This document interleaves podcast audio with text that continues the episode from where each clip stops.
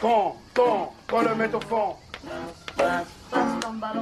Salut les amis, salut tout le monde, on est ensemble pour une heure d'émission. Merci d'être avec nous pour ce nouveau numéro de Passe ton ballon, votre rendez-vous foot et OM hebdomadaire. Vous le savez, vous êtes toujours fidèles au rendez-vous et merci d'être là encore. C'est la 14e de Passe ton ballon aujourd'hui, 14 euh, comme le numéro que portaient Clinton NG, Georges Kevin Koudou, euh, qui on peut citer Fouet Kadir, Sabri Lamouchi, Peggy Louindoula ou encore euh, le Pavel Nedved de la Valentine, j'ai nommé Stepan Varouchek. je suis entouré comme d'habitude par mes fidèles acolytes, à commencer par notre technicien en chef, Idriss. Comment ça va Idriss? Bah écoute Mathieu, ça va, ça va très bien. L'OM et l'Inter ont, fait une semaine à trois victoires, ce qui n'est jamais arrivé euh, de, mémoire. Donc on est très heureux. T'as passé un bon week-end donc. C'est ça. va bien. Avec nous également, comme d'habitude, Amaïs. Comment ça va, Ama?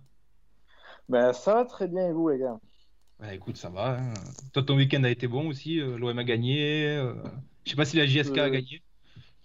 Euh, non, match nul ah. à Oran. Voilà. Bah, week-end imparfait, quoi. Voilà. Et enfin, Azir qui est aussi présent. Bonsoir, Azir, comment ça va? Bonsoir, les gars. Très content d'être là. Week-end, on va dire, serein. Serein après cette victoire maîtrisée de l'Olympique de Marseille. toujours plaisant. On va revenir, euh, on va revenir dessus sur cette victoire euh, avec un programme un peu spécial. On va débriefer cette victoire euh, sur la pelouse de Nîmes 2-0 vendredi soir. Et puis en deuxième partie d'émission, on va faire un peu à l'image de ce qu'on a fait dans l'épisode 11, qui est d'ailleurs disponible en replay sur toutes les plateformes de streaming, je le rappelle, hein, n'hésitez pas à les écouter. On avait fait nos 11 chips et nos 11, nos 11 de cœur, nos 11 improbables notamment. Et on va faire un petit peu quelque chose dans la même veine. On parlera chacun notre tour des, des 5 matchs pas forcément de l'OM, mais des cinq matchs qui ont marqué notre vie, en bien, en mal. Hein. On peut aussi avoir des, mauvais souvenirs. Et on en débattra ensemble, on partagera ça ensemble. Et d'ailleurs, n'hésitez pas à nous envoyer vos cinq matchs marquants dans le chat ou sur le hashtag Passe ton ballon. On se fera un plaisir de les lire à l'antenne. Et j'espère, messieurs, que vous avez de, bons petits matchs là. On ne se les a pas dit exprès, il n'y a que Idriss qui les connaît. Ça va nous donner des effets de surprise, ça peut être, ça peut être drôle. Les gars, je vous propose d'entamer tout de suite. On a un petit peu de retard, donc euh, on va entrer, euh, entrer dans le vif du sujet avec cette, cette victoire à Nîmes, l'OM qui enchaîne. Cinquième victoire consécutive, huitième match sans défaite en Ligue 1. J'ai envie de vous demander, comme euh, le dirait Franck Passy, est-ce que tout va bien à l'OM peut-être. On est tellement pas habitué à ce qu'il y ait une question, une question pareille que ça crée. vas-y, Azir, vas-y. Est-ce que tout va bien loin, Azir? Ben, Force est de constater qu'au niveau des résultats, euh, c'est probant, comme tu l'as énoncé en, introduction, avec ces cinq victoires consécutives en, en, Ligue 1. Et dans le contenu, il y a une amélioration, légère, mais une amélioration. Donc forcément, euh, on va dire que tous les feux ou quasiment sont au vert, même si on entend encore évidemment une progression plus importante au niveau du contenu, parce qu'on est toujours exigeant par rapport à, par rapport à ça. Les, les purges qu'on a connues en début de saison et même euh, la saison dernière euh, ne vont pas disparaître comme ça après deux matchs plutôt, plutôt bien maîtrisés par, euh, par les hommes de Villas-Boas. Mais c'est plutôt, plutôt encourageant. Villas-Boas a répété à plusieurs reprises en conférence de presse que il semble avoir eu un déclic sur le plan mental de la part des joueurs, parce qu'apparemment, au niveau de sa méthodologie, il n'aurait pas changé grand-chose, mais il y aurait eu, on va dire, un, déclic au niveau mental, au niveau de, des tests des joueurs, donc en espérant que ça continue comme ça et qu'il y ait une vraie progression sur le contenu pour qu'il y ait une domination euh, plus, plus euh, prégnante de la part de l'Olympique de Marseille. C'est vrai que sur le contenu, c'était, euh, à défaut d'être flamboyant, euh, c'est un peu dans, dans, la continuité de ce qu'on a vu, euh, bah, notamment contre Nantes. On est un peu moins bon, on va dire. Mais je ne sais pas ce que vous en avez pensé. Il y a eu peut-être une impression de maîtrise, de sérénité qu'on n'avait pas trop vu cette saison. finir un match aussi sans, sans avoir, sans souffrir, c'est aussi nouveau cette saison, hein, messieurs. C'est quelque chose qu'on n'a pas trop vu. Oui, oui, pardon, c'est un problème qu'on a. C'est un problème que l'OM a remporté, c'est que euh, qu'a rencontré, pardon, l'OM. J'ai du mal à parler. C'est euh, c'est ce sentiment. Trop de... réfléchi pour faire les, lives. c'est ce sentiment de puissance. C'est ça, c'est ce sentiment de puissance en fait. J'en avais parlé euh, lors de la première émission, si je me rappelle bien. Après le match face à Brest, où on s'était dit que c'était une victoire encourageante pour une première, parce qu'on savait pas ce qui allait arriver lors des 13 ou 14 prochaines journées désolé. Euh, je, disais vouloir réclamer après un OM euh, pragmatique, clin d'œil, clin d'œil, la saison dernière, euh, un OM puissant. Pas forcément performant ou, très fort dans le jeu, juste un OM qui dégage ce sentiment de puissance par rapport aux 15 équipes de Ligue 1 en dessous, après contre Monaco, Lille, Lyon, Paris, voilà, c'est un autre championnat. Mais voilà, dans ce type de match, et, c'est ce sentiment-là qui m'a habité après le match face à, Nantes et le match de vendredi. C'est qu'on a senti un OM qui maîtrise son sujet, tout simplement. Et donc, oui, c'est encourageant, même s'il y a encore énormément de, choses à revoir et il y a encore énormément de défauts dans cette équipe.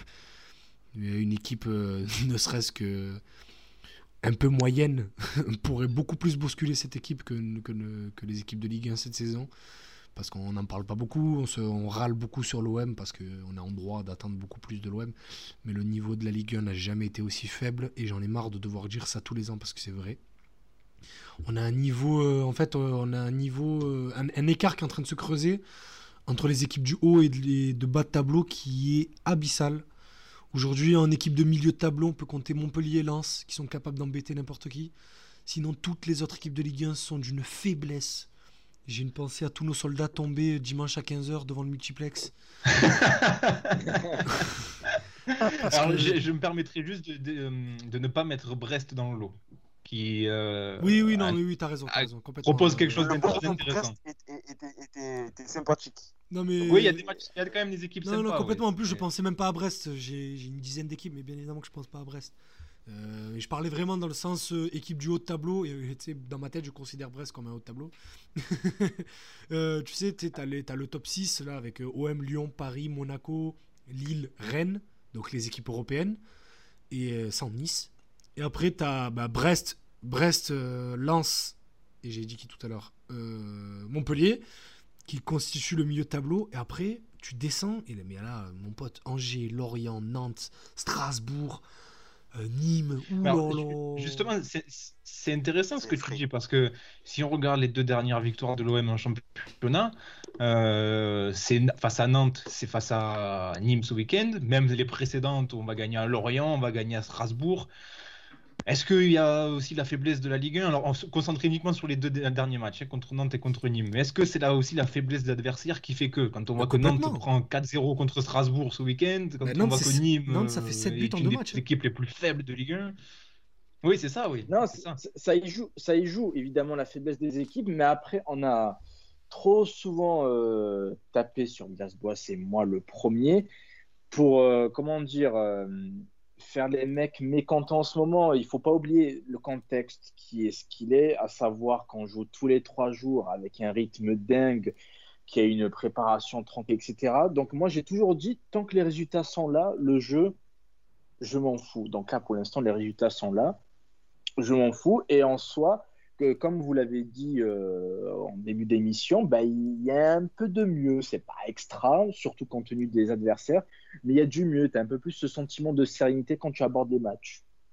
Franchement, par rapport, euh, encore une fois, on revient beaucoup là-dessus, mais si on se focalise aujourd'hui que sur le début de saison et on oublie ce qui s'est passé l'année dernière en termes de contenu, c'était vraiment poussif. Et aujourd'hui, même si c'est face à des équipes, comme l'a rappelé Idriss, qui sont évidemment extrêmement faibles, euh, on ne peut pas on n'est pas en position de faire la fine bouche et de dire que ouais, mais c'est. Oui, évidemment que ça doit rentrer en ligne de compte dans l'analyse, évidemment. Mais il ne faut pas être euh, dans un extrême inverse. Il faut prendre en compte aussi le fait qu'il y a peut-être que c'est une progression minime, mais une progression quand même de la part de l'Olympique de Marseille dans le contenu, que ce soit sur, le plan défensif ou sur le plan euh, offensif. Et comme face à Nantes, on va dire c'était un peu plus euh, pas spectaculaire, mais un peu plus abouti sur le plan offensif.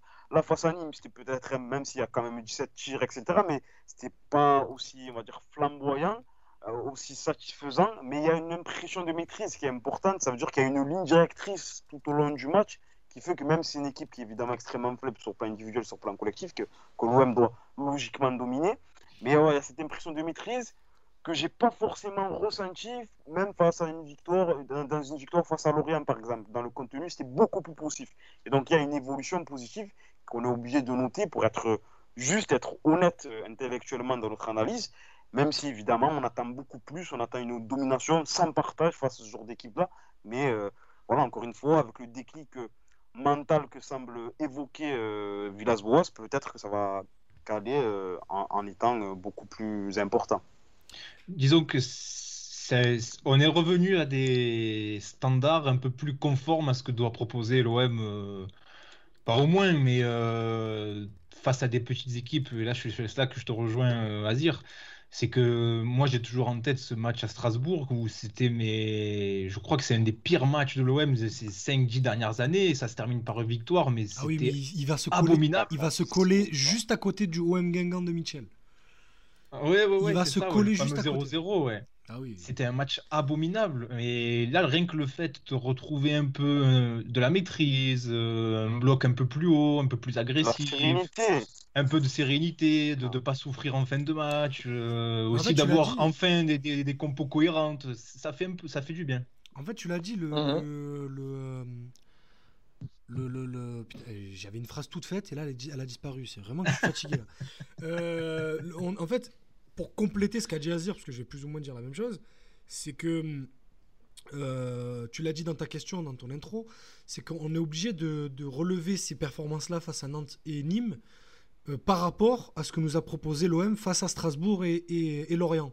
Dans le sens où les quatre équipes se valent en termes de niveau, sachant que ça, ça joue le maintien en National 2, mais, mais que l'OM, dans les quatre rencontres, et par des, par des coupages de deux, a réalisé quatre copies complètement différentes, autant abyssales dans les deux premières alors qu'il y a victoire, autant très bonnes, parce qu'on va pas dire non plus, on va pas user de superlatifs, on va juste dire très bonnes, et même très, euh, c'est un peu, un peu poussé. Euh, lors des deux dernières, face à Nantes et, et, euh, et Nîmes. Et vu que vous me connaissez, j'aime bien un peu mettre le nez dans les problèmes. J'ai une question pour vous. Est-ce que vous ne pensez pas que ces deux résultats, enfin du moins ces deux performances-là, ne sont pas le fait d'une libération vis-à-vis de la Ligue des Champions? Parce que maintenant que l'OM est éliminé, qu'il n'y a plus cette pression du résultat en Ligue des Champions, est-ce que vous ne trouvez pas les joueurs un peu plus relâchés euh, en, Ligue? Ouais, y a ça peut-être, mais il y a aussi tout simplement, euh, même si ça fait peut-être euh, grinta et tout de dire ça, mais ouais, le, le, coup de gueule des supporters avant le match contre Nantes, le fait que plusieurs joueurs en aient parlé, que même Villas-Boas en ait parlé, pour moi, c'est pardon, c'est très loin d'être anodin. Surtout que la prestation aboutit, certainement la plus aboutie de la saison, qui a suivi euh, euh, quelques heures après. Donc, euh, je pense que c'est un peu des deux. Et au-delà de l'élimination dont tu parles, Idriss, je crois que même la victoire contre l'Olympiakos, ça fait du bien parce que tu mets, tu mets fin à cette spirale infernale de défaites en Ligue des Champions dont tout le monde a honte, joueurs, supporters, dirigeants, entraîneurs, tous confondus. Et ça a dû libérer quelque chose. Ouais. Euh, moi, j'ai l'impression qu'il y a eu un petit tournant. C'est la semaine dernière, là, la victoire contre Nantes couplée à celle contre l'Olympiakos et là contre Nîmes. Je sais pas, j'ai l'impression que on a un peu mis, on a un peu mis les problèmes sous, sous la table en disant bon allez c'est bon, on repart sur une nouvelle saison, on, repart de zéro, on, se remet à l'endroit. Même chez les supporters, je descends un peu moins, je sais pas, en tout cas sur les réseaux sociaux parce qu'on peut juger que par bah, ça et voilà actuellement que par ça. Il y a quand même un peu moins de nervosité donc euh, voilà. Ben, vous voulez que je vous dise le, le baromètre de l'OM n'en déplaise à ses détracteurs, c'est Payet, d'accord? Exactement. Et Payet, Payet contre Nantes, ça se voyait qu'il avait envie, donc il a porté l'équipe, donc l'équipe a été meilleure. Quand il marque contre l'Olympiakos ses deux buts sur penalty, il faut voir sa réaction. Ah oui, c'est un, mec, un mec libéré. Mm, c'est ça, oui. Surtout après, le premier, Surtout après le premier, c'est une vraie célébration. C'est pas juste un mec qui célèbre un but, c'est un mec qui, qui, qui, est libéré, qui a quelque chose qui est sorti de son corps à ce moment-là.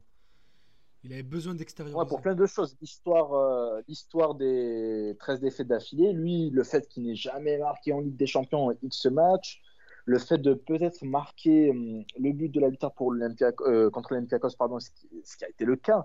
Tu vois, c'est, c'est totalement aux antipodes de l'image qu'il a laissée contre Porto euh, au match aller où il a les cheveux totalement lâchés, qu'il envoie le, le penalty dans les tribunes, qu'on perd, qu'on est nul, etc. Tu vois, on ressortira, on ressortira des passages de l'émission après Strasbourg où, euh, on, a passé, 10 minutes à se foutre de sa gueule. tu as passé 10 minutes. Oh, écoutez, là, ça, y est, ça, y est, ça commence à se dédouaner.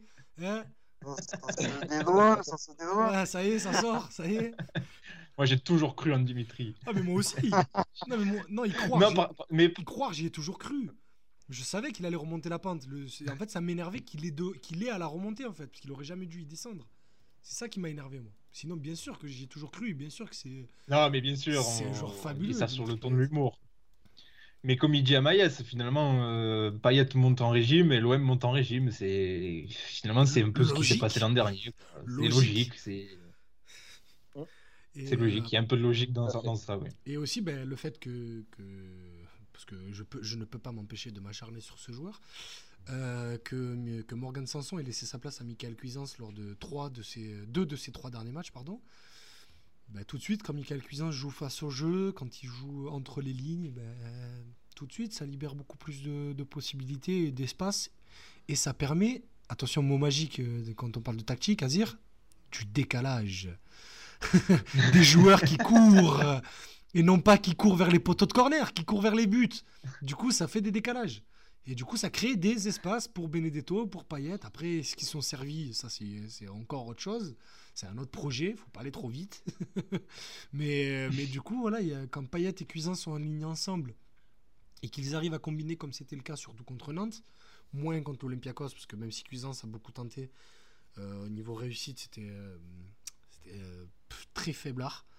Il a, il a perdu beaucoup de ballons, mais comme beaucoup de ballons, pardon, mais je préfère ça à la limite que. que euh, Oula, franchement, les gars, je suis désolé, mais j'ai vraiment du mal à finir mes phrases aujourd'hui. Euh, je préfère, je préfère, je préfère, qu'il perde. Je préfère, je préfère qu'il je préfère qu'il manque ses passes. Je préfère qu'il manque ses passes en, en, tentant des passes risquées plutôt qu'un joueur comme Sanson qui va s'empaler sur, sur son sur son vis-à-vis. pardon. Voilà, c'est bon, j'ai fini mon Vas-y, vas-y, vas-y, vas-y, vas-y, La galette que Samson a donnée à, à Germain, je pense qu'il reste dans le 11 pour au moins aller 10-15 matchs, au moins. Attends, rassure-moi, le, le, mot galette, c'est ironique. je dirais. Comment? Le mot galette est ironique, ah, rassure-moi. Ah voilà, c'est bon, merci. Parce que là, c'est ni plus ni moins qu'une passe, et en plus, elle est à moitié ratée, la passe je pense qu'il mange sur ça pendant un bon moment. il mangera sur ça pendant un moment. Les gars, euh, une, autre euh, statistique qui est à noter euh, suite à la victoire de vendredi, c'est donc on a parlé de la cinquième victoire consécutive, du huitième match sans défaite, etc. Mais il y a une donnée qui est sortie. L'OM est invaincu à l'extérieur en Ligue 1 depuis la défaite au Parc en octobre 2019. Alors bon, il y a eu le confinement entre-temps, il y a eu l'arrêt de la saison, donc ça biaise un petit peu la statistique, mais quand même, c'est une statistique qui est très très éloquente. Comment expliquer euh, cette réussite loin du vélodrome? Alors, euh, on peut l'expliquer par le jeu forcément, mais est-ce vraiment la seule explication? Ouais, c'est compliqué. J'ai toujours du mal à, attacher l'importance à ce genre de stats, mais si on peut trouver euh, un début d'explication, c'est que bah, déjà l'OM de Villas-Boas c'est mine de rien assez solide défensivement quand même depuis euh, sa prise de fonction. Et à l'extérieur, bah, tu as moins à faire le jeu. Et c'est ce qui convient totalement à Villas-Boas. Moi, j'en ai déjà parlé il y a 2-3 mois, enfin, quand on avait lancé l'émission. Mais moi, le, match typique à l'extérieur de Villas-Boas, c'était quand on est allé gagner à Angers 2-0 euh, l'année dernière, en gros, on laisse le ballon à Angers. Le ballon voilà. C'est un truc de fou pour moi. c'est ça. c'est ça. Pour moi, c'est un délire d'avoir laissé le ballon à, à, Angers, tu vois. Mais pourtant, on l'a fait et on a gagné. Ah bah, Au final, on a obtenu le résultat que l'OM désirait. Donc, c'est un peu ça, pour moi, c'est un peu la caricature de l'OM de Villas-Boas à l'extérieur. C'est vrai que ce match à Angers, on s'en rappelle, tout le monde avait dit quel coup tactique. Oh là là, incroyable. la masterclass de Villas-Boas. C'est là que le surnom pragmatique est arrivé. Ah, c'était incroyable ce match. En fait, avec le recul, c'est fait. c'est de la folie. C'est-à-dire que je comprends l'idée, enfin, son approche. Il a, il a, une, il a, eu, il a eu cette approche-là, son staff et lui ont eu cette approche-là. Ça a marché parce qu'à la victoire, parce qu'évidemment, les analyses se, se, se limitent très souvent au résultat, notamment à chaud. On est content de l'OM qui a gagné, qui a pris des points. On est dans l'idée où il faut absolument retrouver les, champions, quoi qu'il en coûte, euh, quitte, à, quitte à laisser tomber certains principes.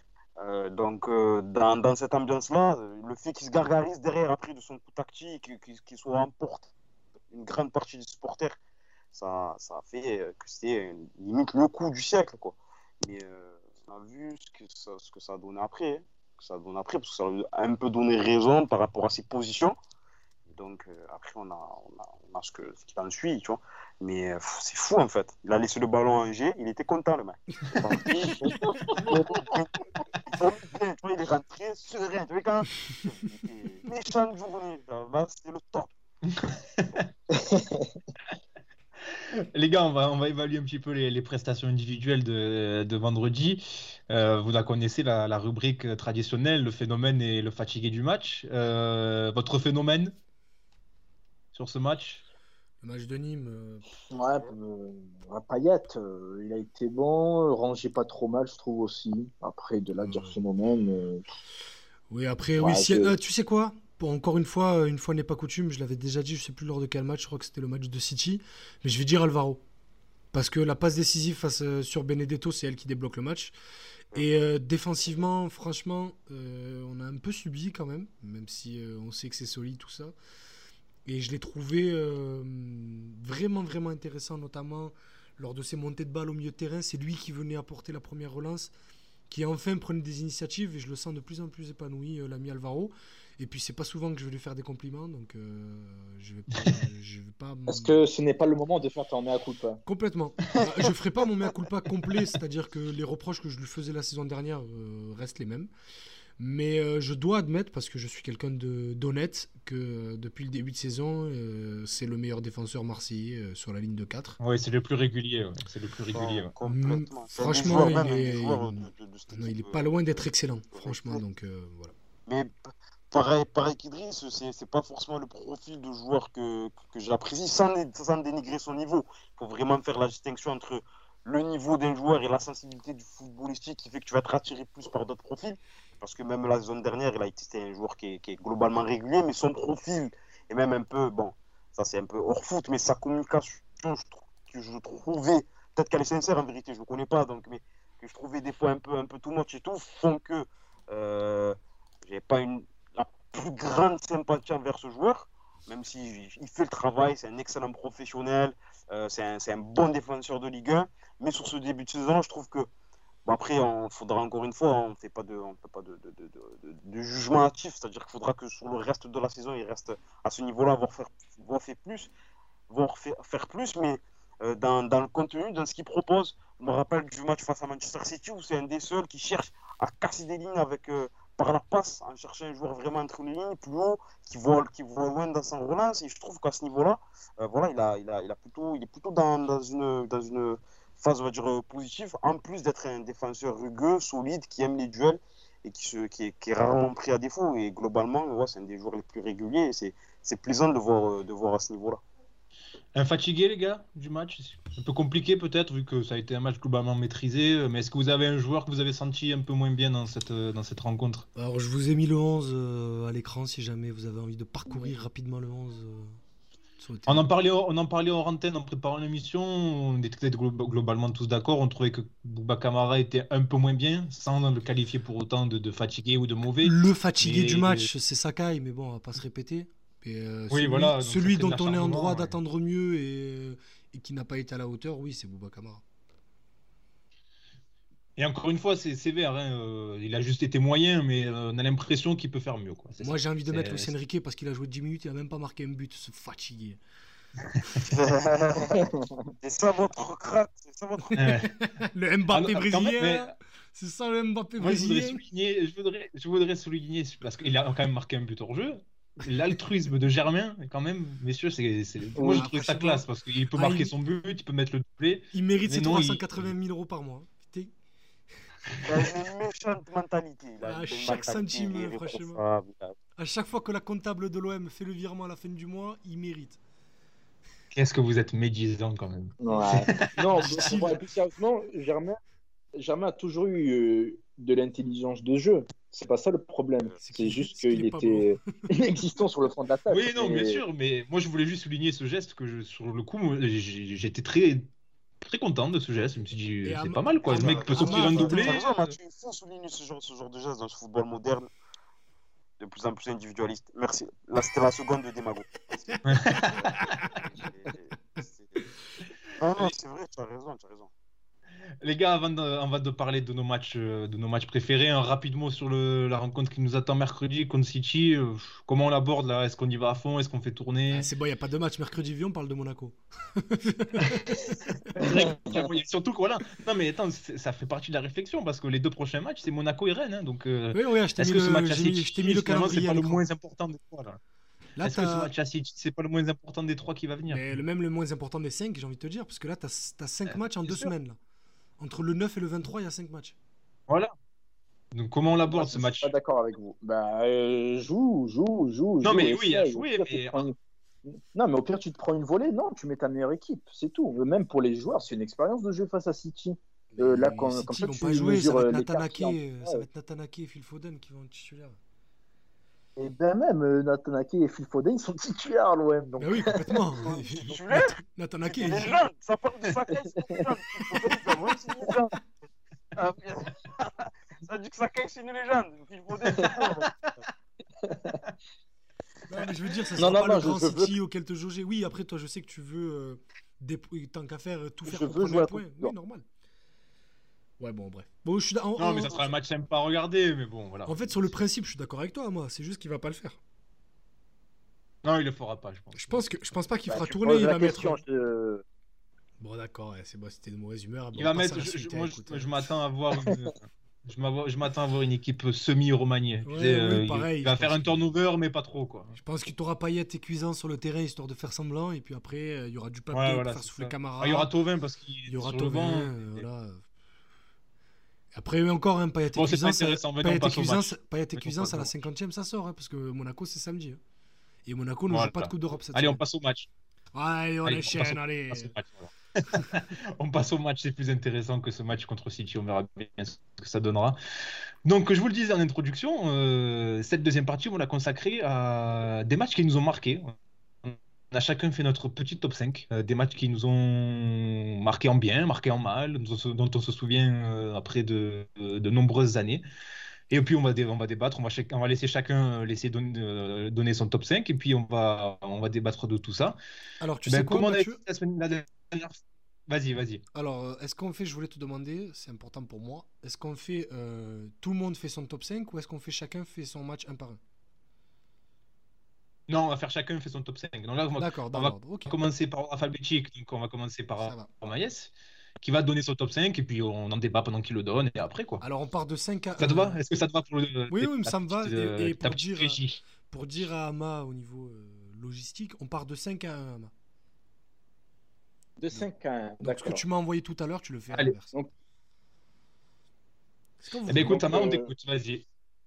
Bah, allons-y. Donc, euh, bah, je commence par. Euh, déjà, je, préviens, il n'y a que des matchs des années 2000. Je suis désolé pour les plus jeunes qui entendent et qui n'ont peut-être pas vu les matchs, mais, mais c'était les matchs qui m'ont marqué quand j'étais un peu plus jeune. Donc, euh, le, premier d'entre eux, c'est.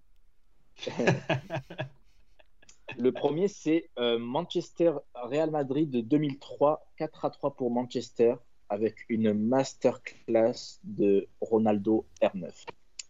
Ensuite, euh, France-Brésil, la Coupe du Monde 2006, évidemment, avec euh, peut-être l'un des meilleurs, si ce n'est le meilleur match de la carrière de Zinedine Zidane. Ensuite, euh, il y a le Real Barça de 2005 avec Ronaldinho qui termine le match en étant ovationné par le stade Santiago Bernabéu. Euh,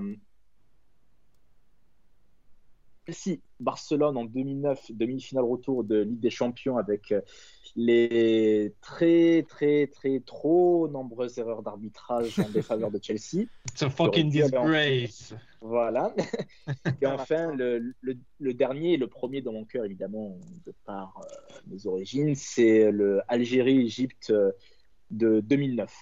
le match d'appui au Soudan après que l'Algérie l'Égypte ait terminé ex aequo euh, de la phase de groupe pour euh, la qualification à la Coupe du Monde 2010. Est-ce que c'est pas ce match où il y a le reportage euh, sur Canal Plus Oui, c'est ça. Où on voit les, joueurs qui ont pris des, projectiles, hein, c'est ça? Corrigez-moi si Alors, non, le, match des projectiles, c'est le match trois jours avant au Caire. Et ça, justement, c'est le match d'appui trois jours après. en fait, le reportage de Canal Plus couvre toute la semaine, en fait. Et justement, ben, donc pour resituer l'histoire, c'est donc l'Algérie gagne à l'aller 3-1 face à l'Égypte. Et ensuite, euh, bon, de plusieurs matchs se déroulent, etc. Notamment face au Rwanda. Et donc arrive le dernier match décisif au Caire, euh, où il y a 80 000 ou 90 000 personnes. Et l'Algérie ne doit pas perdre euh, plus de 2-0, sinon c'est l'élimination. Et l'Algérie tient, tient, tient, tient, tient, tient. Mais encaisse un but à la 94e minute. Tu, vois, le but du 2-0. Tu oublies un truc c'est qu'il y a un zéro. Là, l'Algérie subit tout ça. Il y a deux pénalties non sifflés pour l'Algérie euh, pendant la deuxième mi-temps. L'arbitre signale déjà 6 minutes de temps additionnel, ce qui est, euh, ce qui est complètement impossible à arriver dans ce match parce qu'il ne s'est rien passé de fou. Et le but est marqué à la 98e. Ça veut dire qu'en plus des 6 minutes, il a laissé 2 minutes en plus et l'Égypte marque. Euh, oui, et en plus de ça, donc comme on l'a dit en préambule, donc les Algériens, quand ils arrivent en Égypte, ils se font euh, caillasser leur bus, mais pas des petits cailloux, des très gros cailloux, notamment. Des rochers, on peut, appeler ça des rochers. Euh, qui, qui le sang, et tellement cette histoire est allée loin, car euh, donc au-delà de la défaite de 0 qui donne lieu à un match d'appui au Soudan, car il y a une égalité en termes de points de différence de but, ça a créé une forte tension diplomatique. je me souviens très bien que euh, on était tout proche de la rupture euh, des relations diplomatiques entre l'Algérie et l'Égypte suite à ce match, avec notamment euh, des toutes comment dire institutions égyptiennes qui étaient incroyable vandalisées en Égypte et inversement en Algérie. C'était vraiment le foot africain dans tout ça très très loin. C'est incroyable. Je savais pas ça. Je savais pas que ça avait pris de telles proportions. Ah je me rappelle de ce match parce que bon on va pas cacher ça à nos auditeurs, on est très amis dans la vie, et donc euh, vous deux euh, d'origine algérienne m'en avez énormément parlé, donc je connaissais l'histoire de ce match, mais je savais pas que c'était allé aussi loin. Ah oui, non, c'est allé très très loin, c'est allé très très loin cette histoire, et, euh, pour l'histoire aussi, c'est qu'il n'y avait pas d'avion, il n'y avait pas de ligne directe entre le entre l'Algérie et, le Soudan à l'époque. et puis des embrouilles un peu entre pays qui ont fait que le Soudan n'a pas voulu ouvrir telle ligne et telle ligne pour le match. des avions de tourisme. Du coup, euh, les 30 000 officiels, clin d'œil, clin d'œil, euh, supporters algériens qui se sont déplacés à Khartoum, parce que je pense qu'on était proche du million, euh, on, se sont déplacés pour certains, dont un membre de ma famille, en autostop. De, de ah et, ah et, vous allez voir, et vous allez voir sur Google de Béjaïa à Khartoum, au nord de l'Algérie, jusqu'au centre du Soudan, en autostop, il fallait le faire. Il y a combien euh, de, distance à peu près? Ah mon pote, il y, a, un bon millier de kilomètres. Hein, mais si c'est pas plus, hein, je sais pas exactement, mais il y a vraiment vraiment beaucoup. Oui, je pense que je, pense que tu mets deux jours pour y aller. Oui, oui, complètement. Et, euh, euh, et, les autres sont arrivés en avion militaire affrété par l'Algérie. Mais avion militaire, le, tu sais, le tank qui a au enfin le tank, pardon, l'avion qui a au début de Call of Duty, tu vois, qui te jette en parachute? Ça, il n'y avait pas de siège, il n'y avait pas de ceinture de sécurité, il n'y avait rien, juste euh, un truc. Jetez-vous, allez. ils ont atterri, mais les images existent. Ça veut dire que là, je n'invente rien. Tout ce que je vous dis est à retrouver sur YouTube. vous allez sur YouTube et vous tapez les déplacements des Algériens à Khartoum. Tu vois, tu, ben, vois l'avion militaire, quoi. L'avion qui, qui laisse. Euh, ben, vous voyez les avions, les avions dans Fast and Furious? Où les mecs euh, atterrissent euh, avec, des, voitures.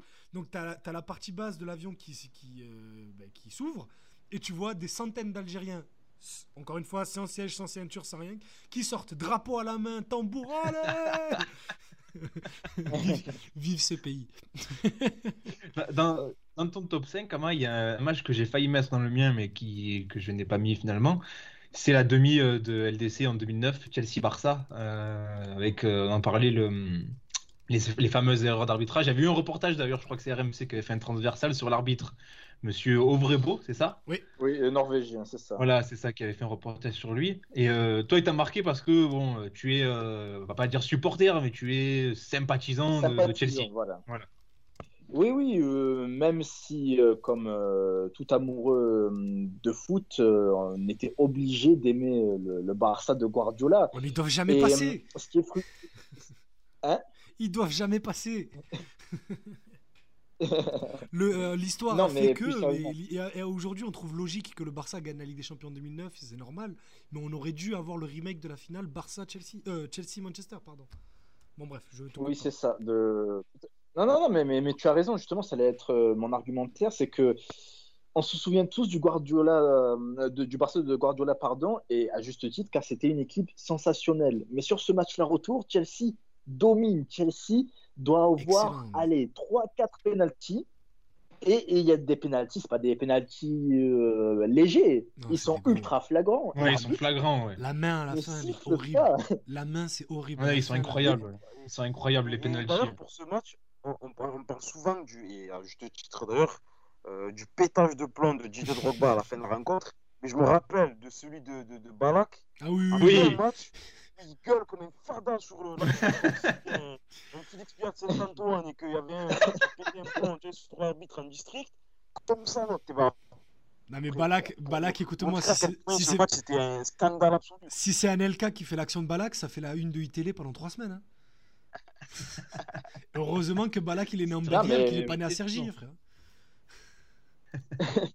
non, mais c'est d'autant plus frustrant parce que en plus, je pense pas que c'était le meilleur euh, Chelsea euh, de cette décennie, justement. Je me souviens que sur le banc, tu avais des mecs comme. Euh, comment il s'appelle Di Santo, l'Argentin, qui est parti ensuite en, Allemagne. Oh, tu avais des Belletti qui étaient en fin de course. Tu vois, c'est. Ouais, mais regarde le... le. Oh, je suis pas d'accord avec toi. Regarde le 11. Le 11, je pense que tu n'as jamais eu un 11 aussi monstrueux. Hein. Hmm, je suis pas forcément d'accord. Ah, quand tu as, le milieu Essien, Essien Lampard, Balak avec, euh, avec Drogba, Nelka et, euh, et c'était encore Joe Cole sur le côté ah, Tu l'as pas, tu l'as pas tous les ans, ça. Hein. parce que 2008-2009, c'est l'année où Makelele se blesse parce que l'année d'après, il va au PSG. C'est l'année de sa blessure, c'est là où Essien lui prend définitivement sa place. Euh, et, du coup, c'est Anelka, Anelka, Drogba, Malouda, il arrive l'année d'après C'est ça. Non, il est... ça. non, non, non c'est ça, il, joue. Oui, donc c'est ça, c'est Joe Cole, Drogba, Anelka. Avec en défense. Non, mais un, euh, truc. Bref, moi je trouve. Euh, ouais. Avec Alex et Terry derrière. Tu sais pourquoi je dis ça? Tu sais pourquoi je dis ça? Mine de rien, Drogba, c'est quand même l'un des joueurs phares de cette époque. Et Drogba, cette année-là, en championnat, il, est pas terrible. il est nul. Il marque pas, il met 5 buts en championnat. Rien que pour ça, je dis que c'était pas le meilleur Chelsea euh, de, l'époque.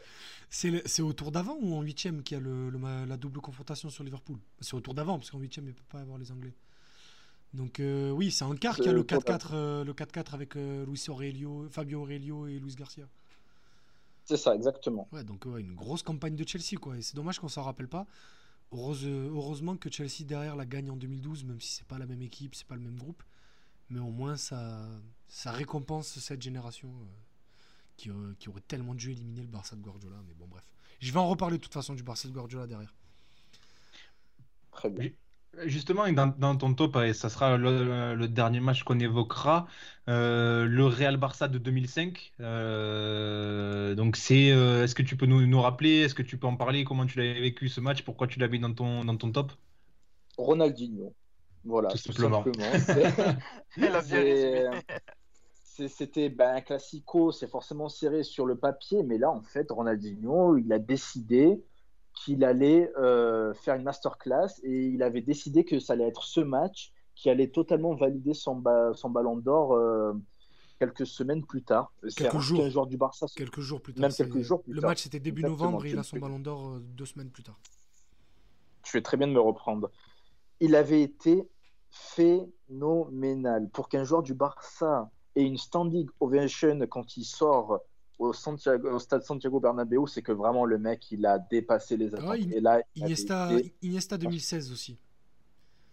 Euh, lorsqu'il y a la, dernière de, la dernière de Rafa Benitez, Iniesta sort un match, mais alors incroyable. Mais c'était quelques années plus tard. ah oui, c'est 11 ans plus tard. 11 ans plus tard. Donc, euh, ouais, oui, non, mais c'est pour te dire que voilà, ça arrive une fois par décennie, limite. Voilà, tout, simplement pour euh, Ronaldinho. Donc, est-ce que, je peux me permettre, euh, Mathieu, de, te couper? Vas-y, mais vas-y. Pour, finir sur ce match, tout le monde connaît, parce qu'elle a tourné sur plusieurs sites, la légende vivante de Ronaldinho sur ce match. Est-ce que vous savez ce qu'il a motivé, surmotivé pour, euh, pour porter son équipe à la victoire? C'est euh, la fameuse histoire du, des textos. En fait, il s'était un peu amusé, parce que Ronaldinho n'a pas grand-chose à faire le soir avant de dormir a, envoyé des messages à certains de ses coéquipiers, dont euh, certains dont il était proche, euh, Xavi, Eto, Iniesta et, et, et, Puyol, en leur disant écoute, euh, voilà, je suis en fin de contrat l'année prochaine au Barça. Et, le Real m'a fait une offre financière que je peux pas refuser. Voilà, j'ai toute ma famille à mettre à l'abri, puisque tout le monde sait que Ronaldinho vient des favelas. Donc l'histoire était plus que crédible. Donc là, je vais finir la saison avec le Barça et, et cet été, je devrais rejoindre euh, le Real Madrid. Et, voilà, je voulais que tu le saches et tout. Mais comme on les joue demain, euh, ne le dis à personne parce que je veux pas que ça parle, je veux pas que ça sorte dans les médias, je veux pas que ça parle dans les vestiaires et tout. Donc ne le dis à personne. Et Ronaldinho a fait ça avec tout le monde. Et le truc, c'est qu'en arrivant dans le vestiaire, il s'est rendu compte que personne ne l'avait dit à qui que ce soit. Entre, les joueurs entre eux ne se l'étaient pas dit. Tout le monde avait gardé la confidence pour, euh, pour soi. Et à, à ce moment-là, Ronaldinho s'est dit Ok, c'est bon, ils me font confiance. Euh, s'ils n'ont pas dévoilé, euh, ils se sont pas dévoilé un truc aussi gros, c'est que je peux aller à la guerre avec eux et je vais les mener à la victoire. Et derrière, il sort ce match. Quelle belle histoire. J'ai eu l'impression d'écouter Fred Hermel. les, les, coulisses. Ah, tu peux pas me sortir pire insulte. Vestiaire. Tu peux pas me sortir. Mais non, mais plus, sérieusement, je connaissais pas cette histoire. Euh, oui, c'est une histoire qui avait été racontée par Oleguer dans un SoFoot il y a plusieurs années qui était titulaire d'ailleurs lors de ce match. Arrière droit. C'était l'époque où Olivier était l'arrière droit du Barça. C'était une drôle d'époque, mais pourtant le, le Barça de Rijkaard était aussi très enthousiasmant à avoir joué. Eh ben, c'est parce que Belletti lui prend sa place euh, en fin de saison et deux ans plus tard il recrute Daniel Alves parce qu'ils disent on peut pas finir, continuer comme ça.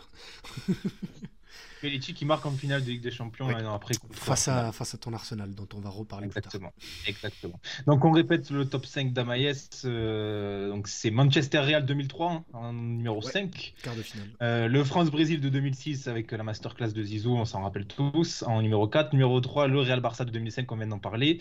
Numéro 2, le Chelsea Barça de 2009 avec cette fameuse, euh, ces fameuses erreurs d'arbitrage de Monsieur Ovrebo. Et en numéro 1, le Algérie-Égypte 2009 au Soudan euh, en barrage pour la Coupe du Monde, c'est ça? Coupe du Monde 2010. 2010, ouais. très bien.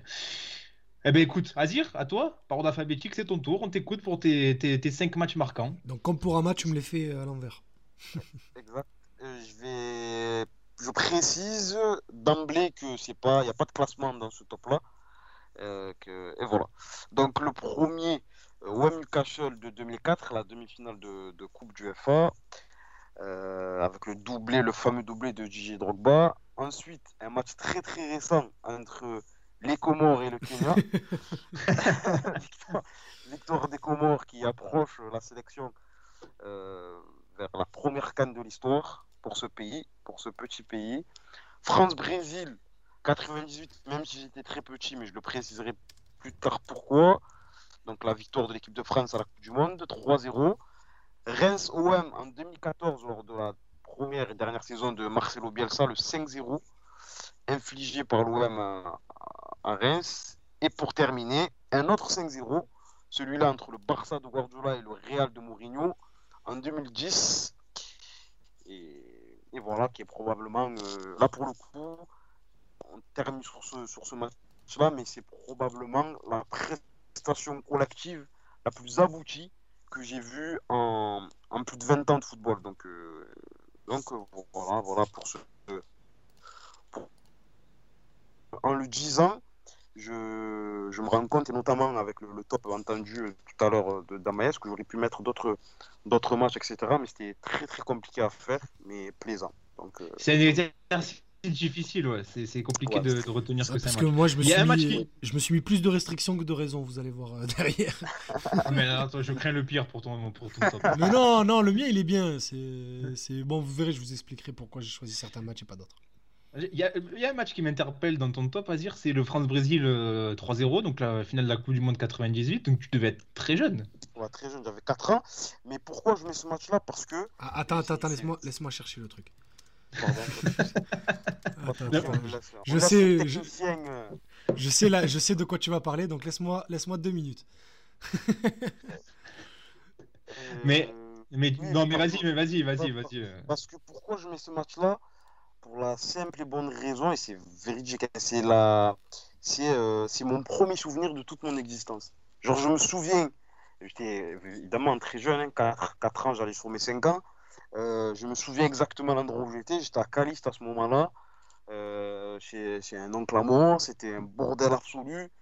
euh, je, genre, vraiment, je me souviens d'être là et tout petit. Autour de moi, il n'y avait vraiment que des adultes, etc., affolés par le match, par ce 3-0 là. Bon, le match en entier, j'ai évidemment revu plus tard et tout, hein, de manière beaucoup plus posé, mais, mais j'ai vraiment des souvenirs de ce moment. J'ai pas de souvenirs de la Coupe du Monde en tant qu'enfant. J'ai regardé la Coupe du Monde dans la VHS comme tout le monde après, comme, des, comme les jeunes de notre génération plus regarde, tard. Regarde euh, le, retour du direct, euh, tu vas voir. Mais, mais, euh, mais ce match-là, voilà, je me souviens, c'est mon, mon premier souvenir. En tant qu'être humain, c'est mon, mon premier souvenir, c'est France. France-Brésil 98. Pour ça on a l'image de cette, fameuse cassette. Là. Tout le monde avait cette cassette. Tout le monde. d'une génération. Tu as dit quoi, Maïs C'était quoi la question? Eh ben, le, fait que Azir s'en souvienne, ben, du coup, ça m'interpelle. du coup, où, où est-ce que vous avez vu, vous, le match? Vous, vous en vous souvenez forcément, j'imagine. Euh, moi, j'étais. Vas-y, vas-y. Moi, j'avais trois, moi, j'avais 3 ans, donc euh, j'ai pas le souvenir, mais ma mère euh, me, racontait souvent que nous étions en vacances dans le Jura. Euh, il, y avait un écran géant euh, dans, la salle, euh, dans la salle du chalet et tout le monde regardait le match et moi j'avais 3 ans. Donc, Mais le premier souvenir de moi devant ce match était dans mon salon avec la cassette là et, je sautais pour refaire les deux têtes de Zidane dans mon salon avec mon, avec mon crâne déjà pas très bien chevelu. pour tout te dire, j'ai pas de souvenir du match. Le seul souvenir que j'ai, c'est que j'étais chez ma euh, alors attends, Mathieu. Des souvenirs du match en lui-même, j'en ai vraiment aucun. Mathieu, reprends ta phrase, tu as lagué un tout petit peu. je disais, euh, moi je n'ai pas de souvenirs à proprement parler du match. Ce dont je me souviens, c'est que j'étais chez ma tante et que euh, j'étais sorti après le match dehors avec les drapeaux, les klaxons, etc. Mais le match en lui-même, franchement, j'ai aucun souvenir. Je me souviens même pas l'avoir regardé, etc. J'ai aucun souvenir. Pourtant, c'est un des matchs de l'histoire, hein, mais je sais pas. Et toi, tu étais où, euh, Moi, euh, bah, moi j'étais en Algérie. Lui, il était en boîte. Euh, il sortait du travail, il a rejoint des potes. non, non, j'étais en Algérie, j'avais donc 5 ans et je me souviens de deux choses. L'avant-match, je me souviens que mon quartier au bled était pour le Brésil car ils étaient tous fans de Ronaldo. Et je me souviens du but de Petit à la fin. Et entre les, deux moments, Entre les deux moments, je me souviens de rien. Mais c'est drôle qu'on ait tous des souvenirs un peu différents, malgré le fait qu'on ait tous à peu près le même âge. C'est drôle. J'étais très jeune, oui. Ça complique un peu. L'autre match qui m'a interpellé, euh, vas-y, enfin interpellé, pas vraiment, mais. Euh, tu as envie de parler. Que j'ai envie de parler, qu'on aurait peut-être un peu pu, un peu tous pu mettre. Euh, je vais y arriver. C'est cette euh, masterclass de l'OM à Reims. Ah, ce 5-0 qui nous a tous marqué. Euh, on, en a déjà parlé entre nous euh, de, ce match-là. Je pense qu'on a déjà parlé plusieurs fois, mais je pourrais en parler, mais vraiment pendant des heures et des heures avec n'importe qui. C'est. Je crois que j'ai rarement vu l'OM atteindre ce niveau de jeu-là. Après, déjà, ils vont dire c'est Reims, pas c'est Reims, mais ce match-là, c'est un match que j'ai vu euh, à plusieurs reprises, vraiment, dans plusieurs contextes différents.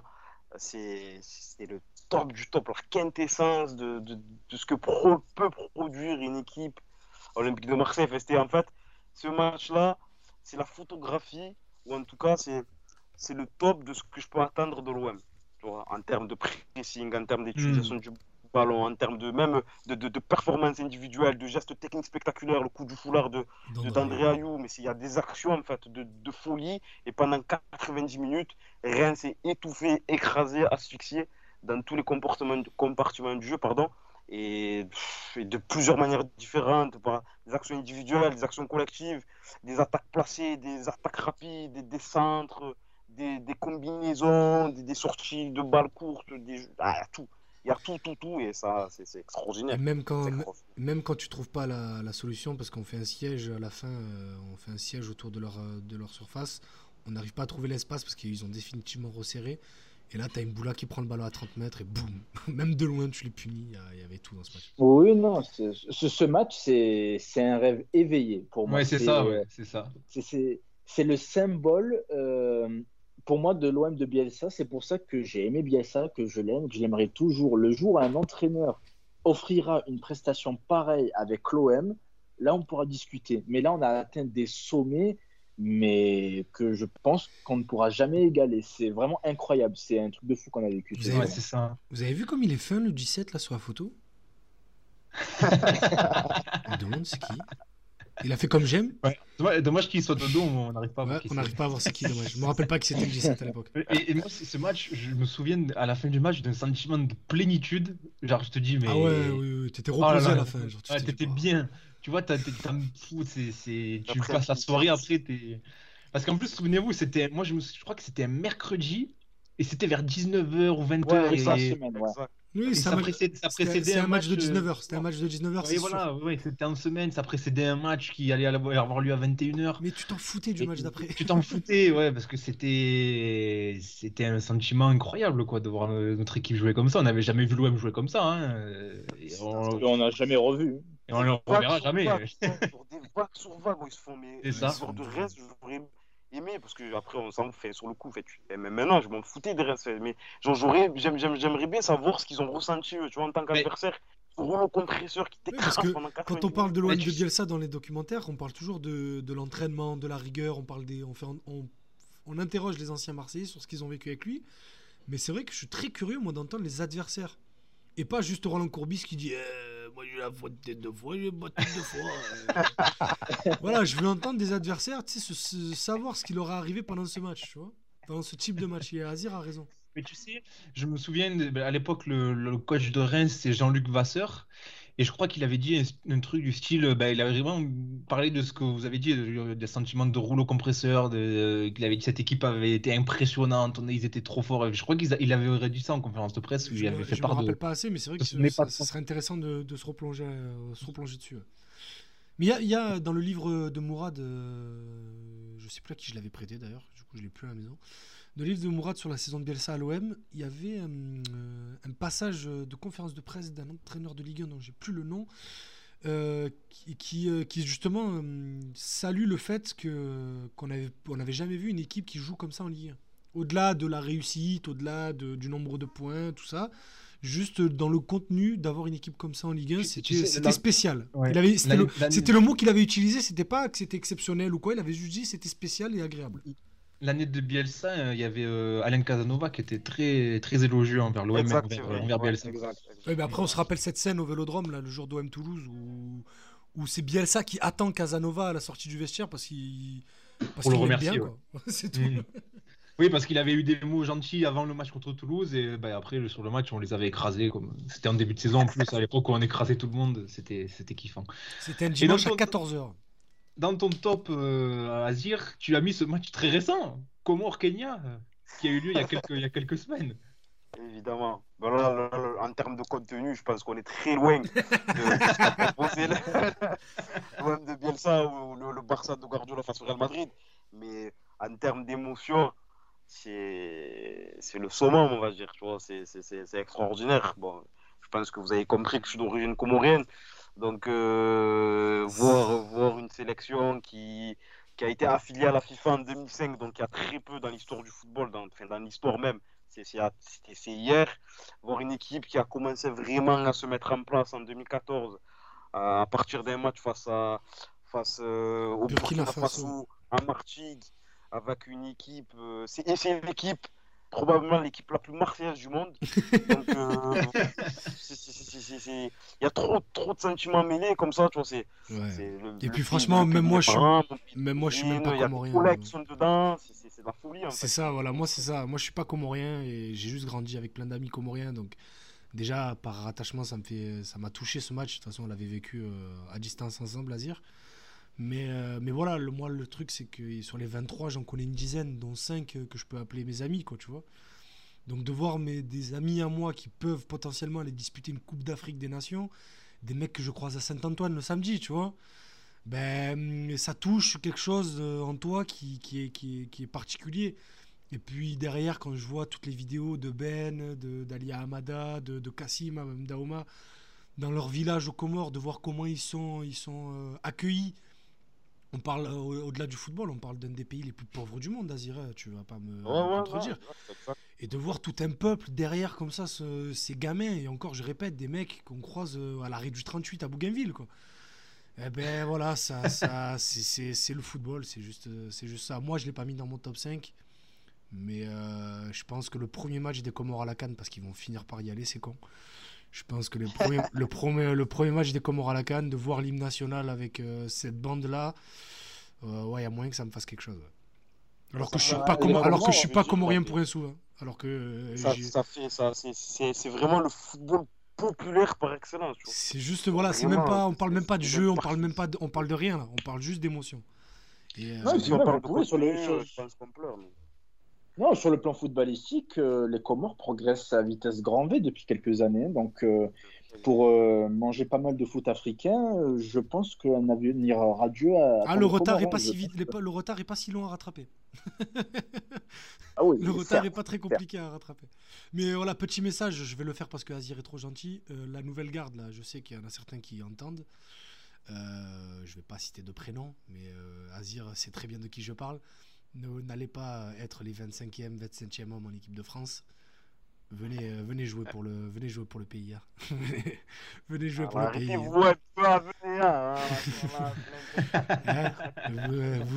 je sais, je sais qu'il y en a un qui m'écoute, peut-être pas en direct, mais il le fera en replay. Écoute-moi, je te l'ai déjà dit en privé. Ramène ta tête. D'ailleurs, sans, trahir de secret, euh, Idriss, euh, je sais que tu travailles sur la préparation d'une émission Passe ton ballon spéciale, euh, spéciale Comore avec quelques membres de cette équipe comorienne. On, essaye, on essaye de mettre on ça essaye, en place. Hein. je suis, on essaye de vous, mettre, de vous, proposer ça dans les semaines qui viennent. on va attendre, on va attendre le rassemblement de février-mars pour, que, la, pour que la, la, qualification soit officiellement validée. On va... Parce que là, en vrai, là ils sont, ils sont quasiment qualifiés. J'avais dit le jour du match qu'ils avaient un pied et quatre orteils. Parce qu'il faudrait vraiment un concours de circonstances affolant pour, que, pour, que, pour les priver de, de, Cannes. Euh, mais voilà, on va attendre que ça soit fait histoire 2. Histoire 2 et c'est vrai que derrière, on a des membres de l'équipe. Euh, on devrait avoir le coach aussi, euh, si tout se passe bien. Voilà, donc on, va, on en parlera quand ce sera le temps. Mais oui, en tout cas, nous, en tant que podcast footballistique, même si on parle beaucoup de l'OM parce qu'on est d'ici, euh, justement parce qu'on est d'ici, il faut euh, mettre en lumière euh, cette sélection des Comores, comme l'a dit Azir, l'équipe la plus marseillaise du monde. Je pense que oh, jamais une équipe de l'OM n'a aligné autant de Marseillais dans son 11. Donc voilà, aussi simple que ça. On répète euh, le top de le top de Azir. Donc, on a OM Newcastle 2004, la demi-finale de Coupe du FA. Ce Comore Kenya euh, qui a eu lieu il y a quelques semaines, on vient d'en parler. La finale de, la Coupe du Monde 98, France-Brésil. Et deux masterclass. Deux masterclass qui sont terminés par 5-0. Reims OM et Barça Real 2010. Euh, donc, juste. Juste pour terminer, je sais que je parle beaucoup, mais le, le dernier match d'Azir, l'OM Newcastle de 2004, moi j'ai 8 ans, c'est euh, ma première année au stade. Et euh, juste, je sais pas si c'est les yeux d'enfant ou quoi, même si derrière il y a eu OM Leipzig et d'autres. Mais je crois que jamais de ma vie j'avais euh, entendu autant de bruit dans un stade. Ben. Et c'est le, le, le, premier but de Drogba. Je pense qu'à ce moment-là, déjà que je savais que j'aimais l'OM et tout ça, le premier but de Drogba, ce que j'ai ressenti, ce que j'ai vu au stade, je savais que j'avais pris, pris perpète. Ben justement, tu vas me donner ton top. Alors, mon top, euh, mon 5, euh, je sais plus dans quel ordre je les ai mis, donc je vais les découvrir en même temps que vous. mon 5, c'est euh, oui, c'est la, finale de la Ligue des Champions 2011, parce que je voulais mettre un match de, de, Messi. Et j'avais hésité entre le, celui-là et, ce, et le match contre Arsenal. Je crois que c'est la saison d'avant, avec, avec Zlatan en 2009-2010, où il en met 4-1. Et 4-1 dans un triplé de Messi. Et bon, ben voilà. Juste Lionel Messi. J'avais hésité aussi avec le, le Barça-Liverpool de 2018. Mais il y a, l'élimination derrière. Euh, donc je, voulais mettre, je voulais mettre un match où il, sortait, euh, où il sortait grand. Parce que ce que fait Messi lors du match aller avec ce coup franc à 40 mètres où j'ai même pas regardé la fin du match derrière, il restait 20 minutes, j'ai fermé l'ordi, je suis parti, j'ai rejoint les collègues dehors parce qu'il n'y avait plus rien à voir. il n'y avait plus rien à voir. Quand tu vois là, c'est franchement, c'est une des performances individuelles les plus impressionnantes que j'ai vues de ma vie. Et ben, puis bon, voilà. Donc ce Barça de 2011 pourrait, pourrait aussi parler. On a Ama a parlé vite fait du Barça de 2009. le Barça de 2011, ben, la plus grande équipe de football de tous les temps. Voilà, c'est mon avis. Vous en faites ce que vous voulez. avoir écrasé autant la compétition des, des, poules à la finale, je crois que c'est du jamais vu. Donc voilà. Bref, on en reparlera en détail plus tard. Numéro 4, j'ai mis le Bayern Juve de 2016. Euh, huitième de finale, le retour de Ligue des Champions, Bayern Juve, une belle affiche. On se dit qu'il n'y a rien de, rien de particulier, si ce n'est qu'on va voir un bon match. Eh bien, ben, on voit un match exceptionnel. Je me rappelle, j'étais en chambre étudiante et j'arrêtais pas de sauter. J'ai transpiré à la fin du match, euh, tellement, euh, tellement c'était incroyable dans le scénario. en 3, j'ai mis France-Espagne 2006 parce que je savais que quelqu'un allait mettre le France-Brésil de, de 2006, donc le quart de finale. J'ai voulu mettre le huitième parce que c'est pour moi ce qui euh, lance euh, la deuxième partie de la Coupe du Monde de l'équipe de France. Et, euh, puis voilà, ben, cet homme, hein, cette célébration après le troisième but, le commentaire de Gilardi, la célébration où il fait semblant de boiter parce qu'il est trop vieux. Bref, c'est tout le storytelling que j'aime et, puis bah, Zidane. Quoi. En deux, j'ai mis l'Inter.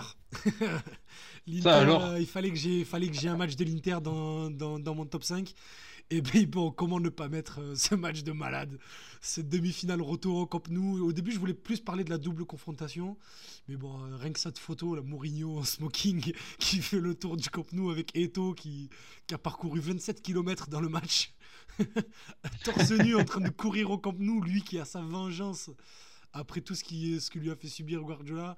Il n'y a rien de plus jouissif. Et puis l'Inter gagne la Ligue des Champions derrière. Et vu que c'est mon deuxième club après l'OM, je pense que rarement j'avais été aussi heureux. Ce match m'a rendu plus heureux que la finale. Faut le, voilà. Et puis en 1, euh, ben voilà, je voulais pas mettre de match, euh, euh, de, match similaire au vôtre. Mais je pouvais pas enlever ce match de la première place, le Algérie-Égypte de Khartoum, en novembre 2009. Je pense que jamais un match de football ne me rapprochera plus de la crise cardiaque que ce match. Euh, ce que j'ai ressenti, ce qui s'est passé euh, dans mon petit corps au moment du but d'Antariaya. Je pense que je, je, pense que vraiment, je pensais pas pouvoir ressentir ça devant du football et je pense ne plus jamais ressentir ça devant du football. Voilà. Donc euh, un peu comme l'a dit Azir par rapport au match des Comores à l'époque en 2009, voir l'Algérie en Coupe du Monde, c'était bah, c'était une phrase quoi, c'était même pas une idée. Euh, on, disait tous les ans que c'était faisable, que c'était possible, mais bon, on n'y croyait jamais parce que cette équipe se faisait éliminer par euh, la Centrafrique, le Zimbabwe, le Togo. Et puis 2009, on ne sait pas ce qui se passe. Il y a un alignement des planètes, il y a plusieurs joueurs qui rejoignent la sélection et ça, progresse. Et puis Antariaya, Hafid Daradji qui crie baba pendant 10 minutes. Euh, donc voilà, la, qualification de l'Algérie en, Coupe du Monde 2006. Je te laisse. comme, euh, oui, comme Amaïs. Tu as mis le même euh, match euh, qu'Amaïs en, numéro 1. Ben, en fait, j'ai mis ce match et après, j'ai fait un top 4. D'abord, il y avait là, il y avait ça, et après. oui, je fais pareil. Mais oui, non, parce qu'il faut rappeler que l'Algérie sortait d'une vingtaine d'années d'absence à la Coupe du Monde. 86. C'est le contexte. 86, 24 ans. 24 ans. 24 ans. bon, pour raconter un peu. une première pour vous, jeunes, jeunes supporters qui découvrez euh, le football, Mais de voir votre pays. Euh, pour te dire, pour te ah, bah dire, mon, mon, pour raconter vite fait euh, ma vie perso, mon, mon père en 86 à l'époque de la Coupe du Monde était en Algérie parce qu'il faisait son service militaire. Il n'était même pas encore marié à ma mère. Le mec a eu le temps de revenir en France, de se marier, d'avoir un enfant, d'avoir deux enfants, le troisième qui est moi. J'ai eu 15 ans derrière. Tu te rends compte tout ce qui s'est passé? Il y a eu 15 ans. et 15 ans après, il y a l'Algérie qui se requalifie en Coupe du Monde. Et en plus, pour ajouter à la symbolique, euh, l'Algérie se qualifie pour la première Coupe du Monde en Afrique, qui était en Afrique du Sud euh, cette, cette année-là. Donc euh, il y, y, a tout ça, même si après ce qui s'est passé à la Coupe du Monde, trois matchs, trois défaites, non, trois matchs, deux défaites et un match nul. Et, et, zéro but inscrit, donc on arrête. Mais sinon, voilà, juste pour ce but, on ne regrettera.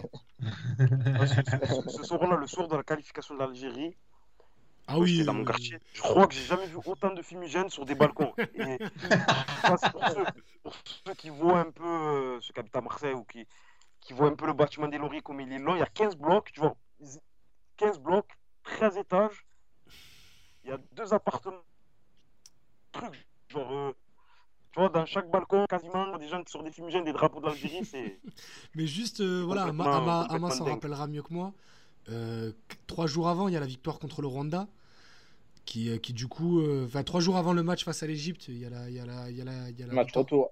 Ouais, il y a la, avant le match retour face à l'Egypte dont on a parlé tout à l'heure, il y a le match contre le Rwanda. Et, et, la victoire contre le Rwanda, moi j'étais j'étais en centre-ville à ce moment-là et j'avais oublié le match. Ça veut dire que j'avais prévu de le regarder et je l'avais oublié. J'étais en ville pour faire autre chose. Et, et lors du but, du troisième but, parce qu'on gagne 3-1, mais, le, mais mon pote, le vieux port qui explose. Mais je crois que jamais, je pense qu'à part le but de Coman cet été, le vieux port n'a jamais autant explosé. et, c'est à ce moment-là que j'ai percuté. Que j'ai percuté que même si, bon, on le sait, ça va, je suis pas bête, qu'il y a autant euh, une, aussi forte communauté algérienne à Marseille. Mais à ce moment-là, j'ai percuté qu'on était proche de la Coupe du Monde. Tu vois ce que je veux dire ou pas? Et, derrière, ce bah, match, derrière ce match face à l'Égypte, euh, moi je l'avais regardé en famille et derrière, bah, Azir parlait des lauriers. Moi j'étais à la Castellane à l'époque. Et autant vous dire que là, euh, le, préfet des Bouches-du-Rhône a été en transpiration toute la soirée. ah, ah il y a une question que j'ai envie de vous poser à vous deux, parce que là, il y a quelque chose qui m'interpelle. C'est pourquoi aucun de vous deux n'a mis la finale de la Cannes contre le Sénégal? Ah, c'est vrai. Ah, parce qu'on y était plus préparé on y était plus préparé. Moi, je, mhm. double Azir, euh, double Ama. On y était plus préparé. Quand tu regardes l'équipe de 2009, elle, c'est une équipe de, bas de tableau Ligue 1. Hein. Ton meilleur joueur, c'est Karim Ziani, qui en 2009, je le rappelle, novembre 2009, vient de quitter l'OM parce qu'il ne jouait pas du tout. Donc, euh, à l'époque, c'était un exploit. Là, en 2009, la Cannes 2019, tu as quand même un joueur qui s'appelle Riyad Mahrez, tu as Ismaël Benasser, et puis tu as, une équipe qui est sur la continuité de, de ce qu'elle fait depuis 10 ans. Avant 2009, on ne jouait quasiment même pas les Cannes. C'est même pas qu'on ne jouait pas les Coupes du Monde, même les Cannes, on se qualifiait pas. On était vraiment au fond du trou. Là, on s'y est préparé, quoi. À la, Cannes 2019, ah, dès le début, on était favori. Je suis d'accord. Et en plus, c'est une très bonne question, Mathieu, car euh, comme euh, tu sais, comme vous le savez d'ailleurs, moi, je, suis allé euh, au Caire, justement, pour voir la, la, finale de 2019 contre le Sénégal et donc le sacre de l'Algérie mais comme l'a résumé euh, Idriss, en fait, l'Algérie allait gagner. Tu savais, quand tu voyais les matchs au fur et à mesure de la compétition, on était trop fort cette année-là. Avec, un sélectionneur qui a très bien compris euh, l'essence de la sélection, vu que lui, il a joué quelques années auparavant pour cette sélection, donc Jamel Belmadi. Alors que dix ans auparavant, donc euh, quand on obtient la, la qualif pour la Coupe du Monde, on a une équipe elle est très faible moyenne. Tu joues en 3-5-2 archaïque, tu marques beaucoup de buts sur corner, sur coup de pied arrêté. Tu as des joueurs vraiment moyens. Alors que là, comme euh, l'a dit Idriss, ouais, tu as des joueurs qui jouent dans les plus grands clubs européens. C'est même pas euh, une classe d'écart qui est entre l'équipe de 2009 et de 2019. Il y en a 5 ou 6. Non, on avait, on mais avait, voilà, on avait une attaque, euh, Saifi, Matmour, Djebour. Djebour, le... c'est le roi en Europe, dans l'histoire de l'Europe, qui a gagné au nombre d'exclusions euh, sur menace pour arbitre. c'est pas des joueurs de football, ça, normalement. Mais nous, c'était notre attaquant star en sélection. Avec Saifi, Matmour, Karim Ziani. Il y avait, il y avait, en 2010, il y avait déjà Fouet Kadir. Il y, avait, il y avait un très jeune Riyad Boudbouz, mais voilà, c'était des, des joueurs il y avait de de Ligue 1. Et le backup en attaque, c'était Abdelkader Ghezal, le frère de Rachid. Alors attendez, Abdelkader Ghezal, j'ai une, exceptionnelle vanne sur lui.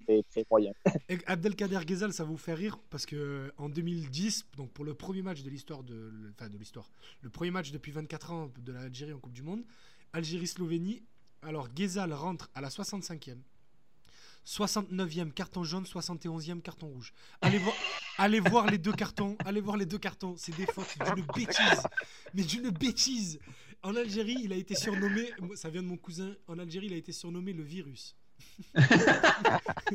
mon cousin m'a dit, Rezal, il est tellement nul, si demain il fait la bise à Messi, Messi il finit euh, à Rennes dans deux ans.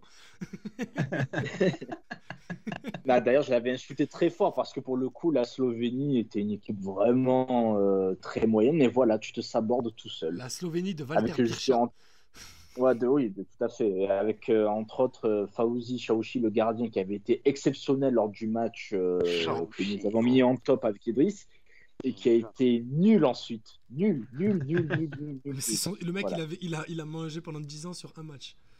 Fauzi. Ah après, il a fait le match qu'il fallait, hein, donc, mais bref. On a assez parlé de ce match. Euh, le dernier match qu'on va évoquer euh, avec toi, euh, Idriss, dans ton top, c'est le France-Espagne 2006. donc tu en parlais tout à l'heure, tu voulais pas mettre France-Brésil. tu as opté pour ce, France-Espagne avec les buts de Ribéry, de Viera, de Zizou, on s'en rappelle. Qu'est-ce qui t'a, qu'est-ce que, pourquoi tu as mis ce match? Parce que, rappelez-vous, on savait que c'était la dernière de Zidane. Et la phase de poule de 2006, elle est très, très, très poussive. Il y a ce vieux match contre la Suisse qui est nul. L'équipe de France se procure aucune occasion. Bon, il y a un penalty qui est non sifflé euh, à cause d'une main de Patrick Muller. Mais bon, voilà, le penalty pas sifflé, pas sifflé. Euh, Domenech est encore dans sa dans son truc de j'ai convoqué Ribéry parce qu'il fait une saison exceptionnelle avec l'OM. Mais le titulaire c'est Wiltord, donc euh, Ribéry bah, il jouera, il jouera pas, c'est Wiltord qui va jouer. Wiltord est pas bon, mais pas bon du tout contre la Suisse. Tu joues contre la Corée du Sud, là encore c'est poussif, tu marques un vieux but. Derrière il y a une mauvaise entente entre Barthez et Galas. Galas laisse passer le ballon. Derrière, je crois que c'est Park Ji-sung qui marque. tu, te procures pas une occasion. Zidane perd ballon sur ballon, il s'énerve bêtement, il fait une mauvaise faute, il prend un deuxième carton jaune. Et du coup, euh, du coup, il est suspendu pour le match contre le Togo. Contre le Togo, tu joues avec un 4-4-2 où Ribéry euh, est, mis titulaire justement à la place de Wiltord. Trezeguet joue à la place de Zidane. Et là, tu te qualifies en battant le, Togo 2-0. Parce que si tu battais le Togo 1-0, tu n'es pas qualifié. Et là, bah, tu as ce match contre l'Espagne. Et là, bah, tu as l'Espagne, même si c'est pas l'Espagne de deux ans d'après à l'Euro. Bah, regardez l'équipe. Hein. Le milieu de terrain, c'est Xavi, Iniesta, Fabregas. L'attaque, c'est Fernando Torres, Raúl et David Villa. Euh, c'est sérieux quand même, hein. l'Espagne qui était une des. Une C'est là, oui, les, prémices, euh, les prémices du règne espagnol. exactement, exactement. Et non, en plus, je mens, c'était pas Iniesta qui était titulaire, c'était Marcos Senna avec euh, Xavi et Fabregas. Et derrière, tu avais Puyol et Marchena. À droite, c'était euh, c'était déjà Sergio Ramos. Dans les caches, c'était Casillas. L'équipe d'Espagne, je crois, finit la phase de poule sans aucun but encaissé. Donc l'Espagne était grande favorite de la, de la compétition avec l'Allemagne. Et là, tu les joues, tu te dis, ah putain, mais bon, on va voir. Et là, Zidane te sort un match. Je pense que s'il n'y a pas le, chef-d'œuvre d'après, je pense qu'on parlerait beaucoup plus de ce match parce qu'il sort un match incroyable. Vieira aussi est monstrueux sur ce match. Et puis bon, comme je l'ai dit, la symbolique, euh, Zidane qui termine la rencontre. Il fallait qu'il marque en fait dans ce match. C'était Zidane contre l'Espagne avec toutes les unes de Marca, de Haas, tout ça. Et qui élimine. Et puis moi, j'ai encore sur mon ordinateur le match en version TF1. Le commentaire de Gilardi qui pousse Zidane en lui disant vas-y au bout, au bout, au bout. Et une fois qu'il marque, il laisse, il, laisse libérer le Zidane. Quoi. Tu vois, il n'y a rien de plus. Et, cette célébration, c'est pour ça que j'ai pris cette photo. Euh, voilà, c'est juste un mec de 34 ans qui sait qu'il est en fin de carrière et qui, qui jouit de ce moment. Avec Ribéry derrière, bref. Voilà, bref, c'est euh, moi, c'est. Euh, j'ai voulu, j'ai voulu varier dans mon top 5. J'ai pas voulu mettre euh, deux matchs de Zidane, j'ai pas voulu mettre deux matchs de l'OM, j'ai pas voulu mettre deux matchs de l'équipe de France. Je me suis retenu à mettre un match par catégorie. Et ben, il fallait que j'ai un match de Zidane, je voulais mettre celui-là. Ben, c'est un très bon choix. C'est un très beau choix. Euh, je crois qu'il nous a tous marqué ce match. De toute façon, euh, le France-Espagne et le France-Brésil de cette Coupe du Monde. C'est ce qui lance, euh, voilà, c'est ce qui lance tout ce qu'il y a derrière. Oui, c'est ça. On rappelle ton, ton top 5, donc Manchester-Barça finale 2011, euh, Juve Bayern, le 8 en 2016. C'est ce match-là, non Où il y a Kingsley Coman qui rentre, qui fait une masterclass. Euh, oui, bah, il, y a le, il, y a le il est exceptionnel. Il y a le but de Morata euh, sur le, le, raid. Non, le but de Quadrado, pardon, sur le raid de Morata. Le raid de Morata. Et Coman qui rentre et qui égalise à 2-2, du coup ça va en prolongation. Derrière la Juve qui domine. Le Bayern qui met le troisième et derrière la Juve subit, subit, subit et derrière bah, l'impitoyabilité du Bayern qui, les tue et ça finit à 4-2 c'est ça. France-Espagne 2006, on en a parlé, et tu as fini avec Inter-Barça en, 2010, et euh, comme Mamaïs, Algérie-Égypte 2009 pour, la, qualification pour la Coupe du Monde 2010. Je passe au mien, messieurs. Euh, avant de finir, il nous reste 5-10 minutes, euh, minutes d'émission, après, après on fermera. Alors, moi j'ai mis, je pars du 5, hein, c'est ça Oui, oui, vas-y. Il est déjà à l'écran si tu veux. J'ai mis en numéro 5 Manchester United Bilbao en 2012, euh, la qualification de Bilbao à Old Trafford. Je l'ai mis parce que c'est euh, entre guillemets ma rencontre avec Bielsa. Je connaissais Bielsa de nom, je savais qui c'était, euh, voilà, on sait tous qui est Bielsa. Mais à l'époque, en 2012, j'avais jamais vraiment vu une de ces équipes jouer. Je savais pas trop quels étaient ses préceptes de jeu. Et là, c'est la découverte et c'est la, la, gifle, quoi c'est la gifle d'un Bilbao qui n'a pas une grande équipe. Il y a des bons joueurs, il y a Ravi Martinez, il y a Icar Muniain, il y a Fernando Llorente, il y a quand même de bons joueurs.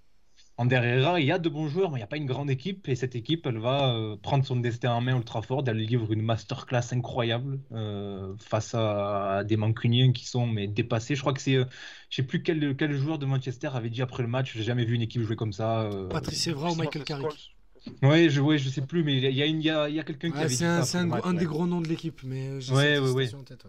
Et surtout que ce Manchester-là est énorme. Hein. Il, y a, il, y a, il y a Rooney, euh, il y a, il y a Ryan Giggs qui est encore là, il y a Patrice Evra, euh, De Rea est déjà dans les buts. Bah, la saison d'avant, ils font finale contre le Barça. Hein. oui, oui c'est ça. Et puis le, sur le banc, c'est Alex Ferguson. Hein. Donc c'est le grand Manchester. Bah, c'est une, une, année noire pour United qui se fait sortir des poules de Ligue des Champions, qui est donc reversé en Ligue Europa, qui joue euh, ce, ce Bilbao-là, qui se fait démonter et qui perd le titre à la dernière seconde en première ligue avec le but d'Aguero. C'est ça. C'est une saison noire pour euh, United. C'est une saison noire, ouais. Et ce match-là m'avait m'avait marqué parce que c'est la découverte de ce qu'est Marcelo Bielsa euh, vraiment sous mes yeux, que, chose que je n'avais jamais vu, euh, jamais vu auparavant. Numéro 4, j'ai mis un match très récent. Euh, j'ai mis le, la masterclass de l'Ajax en 2019 sur la pelouse du Real Madrid. Euh, souvenez-vous, ce 4-1 avec un Dusan Tadic euh, incroyable. et, le et, le, et, le commentaire d'Eric Dimeco tout aussi incroyable qui dit Mais il est fou Mais il est fou C'était incroyable ce commentaire. Cette masterclass, je me suis j'étais amoureux de cette équipe de l'Ajax là. C'était euh, avec euh, il y avait De Jong, Van de Beek, De ils étaient tous encore au club. Euh, Hakim Ziyech, ah David Neres qui commençait à percer un petit peu, qu'on commençait à voir. Lucas Moura, du, Lucas Moura, du sang sur les mains. C'est ça, ouais, c'est ça. C'est après qui Tottenham qui les élimine, mais cette équipe devait aller au bout, quoi. C'était et ce match-là est incroyable parce que on ne croit, on, croit pas trop ce qu'on regarde parce que je crois qu'au match aller, le Real gagne. Hein, le Real gagne et, Ramos fait exprès de se prendre un carton jaune oui, pour ne pas être suspendu pour le quart de finale. Exactement. Exactement. Et du coup, c'est Nacho qui joue, qui est catastrophique. Euh, je crois qu'il prend un rouge d'ailleurs. Je me demande s'il n'est pas expulsé. Et euh, disons que quand tu allumes la télé, tu t'attends pas à voir, à voir ce, ce, que tu vas voir et c'est fou, c'est complètement fou. C'est Ajax qui vient et qui, qui, au bout de 20 minutes, mène 2-0, je crois. Euh, il y, a Las Chauneux qui, qui, est un joueur qui est correct, mais qui est un peu anonyme, qui met un coup franc exceptionnel. C'était un match incroyable. Incroyable et ce match m'a marqué. Il y a, y, a, y a, le commentaire de Dimeco aussi quand Tadic euh, rate une occasion. Mais assassin, Oui, oui, oui, non, mais Dimeco, c'était une masterclass de Dimeco aussi. Mais après, oui, parce qu'il avait déjà raconté que son histoire avec l'Ajax, quoi, dans les années 70, quand il était petit, euh, c'était euh, son équipe préférée et qu'il a toujours gardé euh, dans son cœur l'Ajax Amsterdam. Et le, but de Dusan Tadic où il fait une roulette, il envoie une frappe en lucarne. il a bouffé sur ce but-là. Il a, il a, même été nommé dans les ballons d'or pour ce but-là. C'est ce qui a, ce qui a coûté la place de Lopetegui. Hein? Sur l'équipe, il a pas 9 ou 10 Je crois qu'il a 10. Oui, il a 10, ouais. Il a 10, ouais. Il a dit il fait, euh, un, il fait un but de passe D, il fait une masterclass. Le mec était juste un joueur lambda à Southampton, C'était, un ailier, quoi. Oui, c'est ça. C'était le, le, All Brighton de Southampton, le mec qui était juste là pour centrer. il se retrouve attaquant à l'Ajax. Et... Hein? Oui, c'est quand même, c'est quand même un bon joueur. Il est un peu plus technique quand même. Non, mais attends, je parle de, en termes de rôle, je parle pas en termes de joueur. Arrête de faire ça Mais bon, dans, dans, dans l'équipe de l'Ajax, là, quand tu vois Ziyech, De Jong, Van de Beek, euh, même Neres, qui est un jeune en devenir, c'est pas lui qui ressort en oui, premier. Complètement. Ah, carrément, carrément. Ensuite, en numéro 3, j'ai mis euh, le match de la Coupe du Monde 2010 entre l'Uruguay et le Ghana. Euh, pour la dramaturgie de ce match qui est complètement folle avec euh, la main de Suarez qui, qui, qui, sauve le but tout fait de la tête. Je sais même plus qui c'est qui met la tête. bon, peu importe. Je sais plus non plus. Le, le suspendu pour ce match. Voilà, et le penalty, donc ça fait penalty à toute fin de prolongation. Hein. Ça fait, euh, oui, c'est la 95e. De toute façon, en plus, entre le moment où il siffle et le moment où le, où le penalty tiré, il y a 5 minutes qui s'écoulent. Puisque Suarez veut pas quitter le terrain, parce qu'il y a discussion, tout ça. Ouais, ouais, c'est ça, Et du coup, c'est les 5 minutes les plus longues de la vie d'Asamoah c'est ça. Et donc, il va pour tirer ses penalties et il le rate, il le tire complètement au-dessus. Et donc, ça suit une séance de tir au but mémorable où lui, euh, à Samoa Jan, euh, quand même, euh, gros, gros, gros, gros mental parce qu'il va tirer le tir au but, le premier, et il le marque. Alors qu'il vient, de, il vient de rater un penalty. Et ce match-là m'avait marqué pour sa, comme je l'ai dit, sa dramaturgie. C'était complètement fou. C'était le vrai match historique de, la Coupe du Monde, quoi, euh, avec des, des, faits de jeu incroyables. Donc cette main, euh, des joueurs euh, magnifiques sur la pelouse. Il y avait Diego Forlan, Luis Suarez, Cavani. Et puis, la grosse génération du Ghana qui est pas prête. La de grosse génération, voilà, qui est, pas prête de retourner en Coupe du Monde. Ça veut dire que Suarez a privé un pays de toute son histoire. C'est ça, il y avait, il y avait Boateng, il y avait Asamoah, euh, bah, Gian, Muntari, il y avait, André, il y avait André Ayou, il y avait John Mensa derrière. John Mensa qui était nommé, dans, qui était nommé dans, les, dans les meilleurs défenseurs de la Coupe du Monde tout court. Hein. John Mensa. Hein. il n'y a, pas que ça. Euh, tu dis que euh, en gros, il prive le Ghana, c'est même, il prive le continent africain. Oui, c'est ça, c'est ça. le Ghana devenait la première africaine à atteindre les demi-finales. C'est vraiment un chien, c'est incroyable. Et rappelez-vous de cette image, il met la main, donc il, il, prend le rouge, et quand il sort, il s'arrête dans le couloir pour regarder le penalty, et quand euh, Jan, voilà, rate le penalty, il, explose comme s'il venait de marquer. C'est vraiment un diable. Et surtout qu'en demi, en demi, il joue l'Allemagne. Et tu sais en plus quand tu vois le match qu'il il manque Suarez. Il manque Suarez. Et ils perdent, et ils perdent contre l'Allemagne parce que l'Allemagne est juste trop forte. Euh, pas contre l'Allemagne, en plus, qu'est-ce que j'ai n'importe quoi contre les Pays-Bas? Ils, perdent 3-2 contre, les Pays-Bas. oui, oui, avec le but de Van Bronckhorst en plus. Bref, ça, du coup, ils jouent les Pays-Bas et tu sais qu'il manque Suarez. Et parce que justement, Suarez à l'époque jouait à l'Ajax. Donc il y avait le petit côté, euh, bah, c'est un peu son, sa, sa, deuxième nation quoi. Et ils perdent ils sont moins forts, voilà. De toute façon, les Pays-Bas étaient euh, programmés pour aller en finale, mais ils regrettent rien. Non, non, ils regrettent rien. Il fallait y aller pour faire ça. Et, et, petit quiz, savez-vous qui marque le tir au but vainqueur pour euh, l'Uruguay? Lugano. Dans la séance de tir au but. C'est Lugano. C'est pas Chris. Non, Chris. Non. J'allais dire Christian Rodriguez, mais je crois pas, non. Non, non, non. Non, non. C'est Sébastien Abreu. Oh L'homme sans club. Sorti, ah, oui, euh, L'homme sans club. C'est quand je surnomme El Loco, je crois. Oui, c'est ça. Bah, il a fait 30 clubs. Entre 94 et 2019, il est passé par 30 clubs. Non, mais il a fait, et donc il, marche, il, il, marque joué, il a joué une Coupe du Monde, lui? Et oui, et eh oui. c'est lui qui eh marque le tir au but vainqueur. Quel vivier l'Uruguay, frère? En numéro 2, j'ai mis euh, la victoire de l'Allemagne euh, contre le Brésil en demi-finale de la Coupe du Monde 2014, euh, cette victoire 7 à 1. Parce que ce match-là, je, je, crois que ça fait partie de ces matchs où on se souvient tous de où on l'a vu, de où on était à ce moment-là. Parce que quand tu es devant, tu as le sentiment d'assister à un moment d'histoire, en fait. Euh, de te dire, de te pincer, de te dire, mais c'est pas possible ce qui se passe là, j'y crois pas, c'est pas réel. 30 minutes de jeu, 5-0, des buts incroyables avec une défense brésilienne, mais je crois que même en district où tu vois pas ça, c'était mais lamentable. Ah ben David Luiz Dante. Hein. Oui, c'est ça, David Luiz Dante avec Maicon et Marcelo sur les côtés, je crois. Ouais, Luis Gustavo, euh, Gustavo. Oui, et Luis Gustavo joue, ouais. Luis Gustavo joue devant la défense, ouais, ouais, ouais c'est ça. Et ce match-là, en plus, avec euh, le public, qui est, on voit tous les, toutes les images des, des supporters en larmes le pays, le, le, stade, le, stade, de Belo Horizonte n'avait jamais connu une défaite du Brésil dans l'histoire. Et vu que la finale était prévue au Maracana lors du tirage au sort et de l'attribution des stades, ils avaient plus ou moins, ils s'étaient plus ou moins démerdés à faire en sorte justement que si demi-finale il y avait, le Brésil pouvait jouer une, une hypothétique demi-finale dans ce stade de Belo Horizonte parce que c'est leur stade fétiche dans l'histoire du Brésil. C'est ça. Le storytelling se fait, Demi-finale, il y a. Et voilà. Et voilà. Et voilà. Mais c'était un match incroyable. Je pense que tous vous vous rappelez d'où vous étiez. Moi, je sais qu'à Maillet, je crois qu'on était ensemble pour ce match-là. On était euh, dans un bar, dans un pub, je sais pas où, mais je crois qu'on était ensemble pour voir ce match. Mais tout le monde se souvient d'où il était euh, pour, pour cette rencontre. C'est le meilleur match de la carrière de Christophe Joss. Je, pense qu'il a jamais été aussi bon au micro euh, que ce soir-là. Mais, ce match-là aussi, c'est un mélange, comme, vous comme tu l'as bien expliqué, c'est le, Brésil évidemment catastrophique, qui ne répond pas aux attentes par rapport à l'événement. Mais j'ai l'impression aussi que les Allemands sont tous au top en même temps. C'est ouais, vraiment extrêmement rare, dans, même, quand, même dans une performance collective forte, tu as toujours quand même un ou deux joueurs qui vont être là, ils sont tous tous au taquet, ils veulent les laminer. c'est ça, ouais. Impitoyable, ouais. Mais les, si t'enlèves si t'enlèves Klose, et en plus, ça me fait penser que Klose, en plus, bat le record de Ronaldo sur ce match. Euh, donc en plus, euh, euh, le mec bat le record de Ronaldo en marquant contre le Brésil. Donc, bref.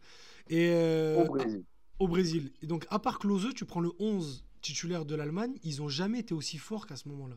Non, il y avait une équipe incroyable. T'as 10 joueurs qui sont tous dans leur prime. Ouais, c'est ça. Schweinsteiger, Tony Kroos, ah, euh, bah, Ozil, c'était le, le, grand Kedira, Kedira Kroos, Kedira Kroos, euh, Schweinsteiger. Ouais, L'attaque, c'était Ozil, Klose, Müller. Hummels, Boateng derrière. Boateng, Hummels. À gauche, à droite, c'était Philippe Lam. Et à gauche, ils, à gauche, ils, ils sont mis un peu, ils ont mis Ovedes. c'était Ovedes, le défenseur de Schalke. c'était une équipe incroyable. Et revoyez les buts moi j'ai cette impression quand je revois les buts, entre les buts sont beaux et les buts sont ridicules parce qu'ils sont bien construits et en même temps la défense du Brésil, mais elle est, mais, mais ils sont, ils sont submergés en fait, ils sont submergés. lui c'est un criminel pour ce qu'il a fait ce soir-là. C'est ça, c'est ça. Ah mais vraiment, il a et pas donc, mots, bref. Et du coup, mon premier match, euh, le number one que j'ai mis, c'est Arsenal-Barcelone euh, en Ligue des Champions 2011, qui est, je crois, hors OM équipe de France, le match qui m'a fait le plus kiffer. Bah, c'est ce qu'on t'a demandé de faire. Hein, incroyable. C'était mais c'était un match de l'expression collective des, deux équipes euh, à leur paroxysme. on a parlé du Barça de année-là qui était, qui était sensationnel, on s'en rappelle tous. Mais ce Arsenal-là était euh, avec en plus une identité qui aujourd'hui sera à la mode. C'était des projections très rapides avec un jeu hyper technique. Euh, il y avait des joueurs incroyables. Il y avait Fabregas, ben Nasri était, il était là évidemment. Devant Van Persie, Jack Wilshere qui commençait à, à s'imposer, à s'imposer doucement. Il y avait que la défense, puis encore, il y avait quand même, euh, il y avait quand même Koscielny qui était pas mal. Il y avait Alex Song devant la défense qui était énorme aussi. Et, ce, match-là, si vous pouvez le revoir, en fait, vous pouvez même pas mettre pause parce qu'il n'y a, pas un seul temps mort. Ça va d'un but à l'autre. Il y a, des longs résumés dispo sur YouTube. Euh, oui, oui. je crois qu'à l'époque, tu parlais de Christophe Jo, c'est lui aussi. C'est lui qui commente avec Reynald Denox. Oui, oui. Et le match, mais mais je m'en souviens très bien. J'étais ressorti le... un peu comme toi quand tu parlais de Idriss, tu parlais du match juste Bayern. Tu ressors de, ce match, tu es essoufflé parce que tu avais... ça allait tellement d'un but à l'autre que tu te dis mais comment ils ont fait? Et mais au-delà du fait que c'était rapide, que c'était euh, sur un très gros rythme, techniquement, c'était du très très très haut niveau. C'était du très haut niveau. Il n'y avait pas un geste de raté. Tout était pensé tactiquement dans la stratégie de jeu. Tout était tout, était parfait dans ce match. Et le Arsenal le gagne sur un contre en fin de match grâce à Arshavin, bien servi par Nasri. Le meilleur match de la carrière de Nasri. Oui, je suis objectif. Moi, je suis un peu à l'image d'Amaïs avec Chelsea. Je suis un sympathisant d'Arsenal. Arsenal doit pas gagner ce match euh, parce que le Barça est monstrueux et Arsenal doit au mieux faire nul. Mais l'explosion de joie de, de l'Emirates et tout, qui est plus réputé pour un stade un peu, un peu endormi. Euh. Même l'ambiance avait été belle ce soir-là. Il y avait beaucoup d'absents au Barça ce soir-là, si je me rappelle bien. Et je crois qu'il y avait Maxwell titulaire. Euh, c'était, il y avait pas Villa. Je crois qu'il y avait plusieurs absents hein, ce soir-là. Non, Villa est là. Villa est là. après, dans mes souvenirs, même Maxwell joue. Maxwell joue et, Abidal, joue dans l'axe. Je crois qu'il y, a un des deux, il y a un des deux titulaires dans l'axe qui est pas là. C'est Abidal qui joue dans l'axe avec, euh, mais David, mais, Villa est sûr, c'est sûr qu'il est là parce que c'est lui qui marque. Hein. Ah oui, oui, c'est lui qui marque. Oui, c'est lui qui le score. Bon bref, je sais plus. je sais qu'il y a des absents dans ce match, mais ouais, le, t'en, en as parlé vite fait. C'est le premier gros match de, Jack Wilshere et il marche parce qu'il y a pas ah, il, il, marche sur Xavi. Il est, il, est, il est incroyable. Il est le mec a 19 ans, il est monstrueux. Il est incroyable, oui. Et moi, je, me souviens avoir tweeté il y a quelques mois, euh, il y avait un gars qui avait dit euh, sur quel joueur vous êtes-vous le plus planté, etc. Moi, j'avais mis Wilshire parce que je lui, donnais, je lui voyais une carrière, mais incroyable. Et bon, il, a fini par se perdre un petit peu. Bah, quel joueur, quoi. Il avait, été, il avait été exceptionnel. Il avait été, oui, il avait été beaucoup blessé. Beaucoup de blessures et de cigarettes. Il avait été. Et si vous me permettez, j'ai mis deux petits bonus parce qu'il fallait que je les mette euh, hors de mon top. C'est pas grave, c'est pas grave. Je mets juste OM Rennes 2010 parce que c'est la seule fois de ma vie où j'ai pleuré au stade de l'Odrome. Voilà, c'était incroyable. Et euh, tu en as parlé, Idriss, mais moi je l'ai mis, c'est le France-Brésil de 2006 et la masterclass de Zidane. Parce que euh, je crois qu'en termes de performance, voilà, en voilà, tu l'as mis aussi. Euh, en termes de performance individuelle, on peut très difficilement faire mieux. Voilà, messieurs. Est-ce que moi, moi, voilà, parce qu'on a fait une, on, a fait une bonne heure dessus. Est-ce que je peux dévoiler notre numéro 1 absolu ou pas? Vas-y. Vas-y, vas-y. Il s'est affiché, euh, il s'est affiché sur YouTube. Alors moi j'ai encore Archavine sur YouTube. Ça va arriver. Je m'en fous, je m'en fous, on attend. Et pense aux gens qui écoutent. Euh, pense aux gens qui écoutent. en, tout, cas, c'était euh, pour ceux qui veulent le faire, même quand vous écoutez les podcasts, n'hésitez pas à nous mentionner, à nous dire votre top 5 parce que c'est un exercice qui est pas facile à faire, franchement. Euh, et essayez d'éliminer vos clubs de cœur aussi. voilà, moi, j'ai... par exemple, j'ai, pas, moi, je pas fait de match de, sur l'OM Voilà, parce que les matchs de l'OM, on sait que ceux qui seraient revenus, bah, c'est OM Rennes, je l'ai dit, OM Leipzig, Dortmund OM, OM Inter. Je te les voilà, c'est souvent les mêmes qui reviennent, quoi. Donc, euh, essayez de le faire euh, sur, euh, sur sans vos clubs de cœur. Et donc, on a l'image de Sergio Roberto qui marque face au PSG. Alors, effectivement, la, la remontada Barça PSG. Ouais, mais, ah, je pense que à ce moment-là, j'avais une procuration, mon pote. Euh, ah oui, là, c'était une procuration. Là, c'était Samia Gali là qui me l'avait donné la procuration. Mais, les gars, je pense qu'on est tous d'accord pour dire que c'est une de nos plus grosses émotions foot, hein, bah, même si ça ne concerne pas directement l'OM. c'est vrai qu'on aurait pu le mettre. J'ai perdu un bout de jambe moi sur ce sur ce but. J'ai tellement couru bêtement en faisant parce que j'étais dans le, le, le, scénario du match, le scénario du match maintenant lui-même. Ah, c'est délirant. Oh là là, avec le, le, le but d'Iniesta sur Kurzawa, c'est monstrueux.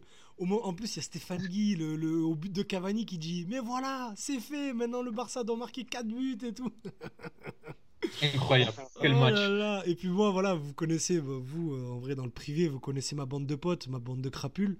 Moi, j'avais regardé le match sur un téléphone dans un parc on avait posé le téléphone sur une voiture et on regardait tous le match sur le téléphone. Au moment du but de Sergi Roberto, j'ai couru, j'ai fait le tour du parc comme si c'était mon fils qui venait de marquer. Et, vu, que je suis un homme, et vu que je suis un homme très bête, j'ai couru la tête vers le haut parce que je regardais, je remercie le ciel de m'avoir donné ça. Je me prends le, le tibia dans un manège de merde parce que c'est un parc pour enfants et, je, souffre, je souffre et j'ai encore la, j'ai encore la cicatrice parce qu'il y a littéralement un bout de mon euh, de chair qui s'est enlevé. Merci pour les détails. J'avais gardé la, j'avais gardé la bande pendant un mois, j'avais boité pendant une semaine, mais je regrettais rien. Sur le chat, il y a, y, 13 comme salut qui nous a dit personne n'a mis le match de Belgrade avec des champions là où on regarde tous juste pour voir le crack à qui signe à l'OM. Il avait été nul en plus à l'époque. Il avait été bidon. Il avait été nul. on s'était dit, on s'était dit, bah, si ça se trouve, c'est le transfert et tout ça. Non, non en fait, c'était ses vraies performances. Messieurs, je vous propose d'arrêter là. On a fait une longue émission. J'espère que ça vous aura plu. Comme je dis, ceux qui nous écoutent, n'hésitez pas à nous envoyer vos top 5, euh, même sur Twitter, euh, en mentionnant le passe ton ballon. et en mentionnant Azir, parce que Azir, c'est un influenceur. Voilà, exactement. En mentionnant Kater Chinin sur, euh, sur, Twitter. Merci, messieurs. On se retrouve lundi prochain. Alors, je sais pas si on fera une émission spéciale, euh, on verra. On verra, selon l'actualité. On verra, on verra. C'est ça, c'est ça. Écoutez, bonne semaine à tous et allez l'OM. Salut. Allez, bye bye. Ciao. Quand, quand, quand le mettre au fond.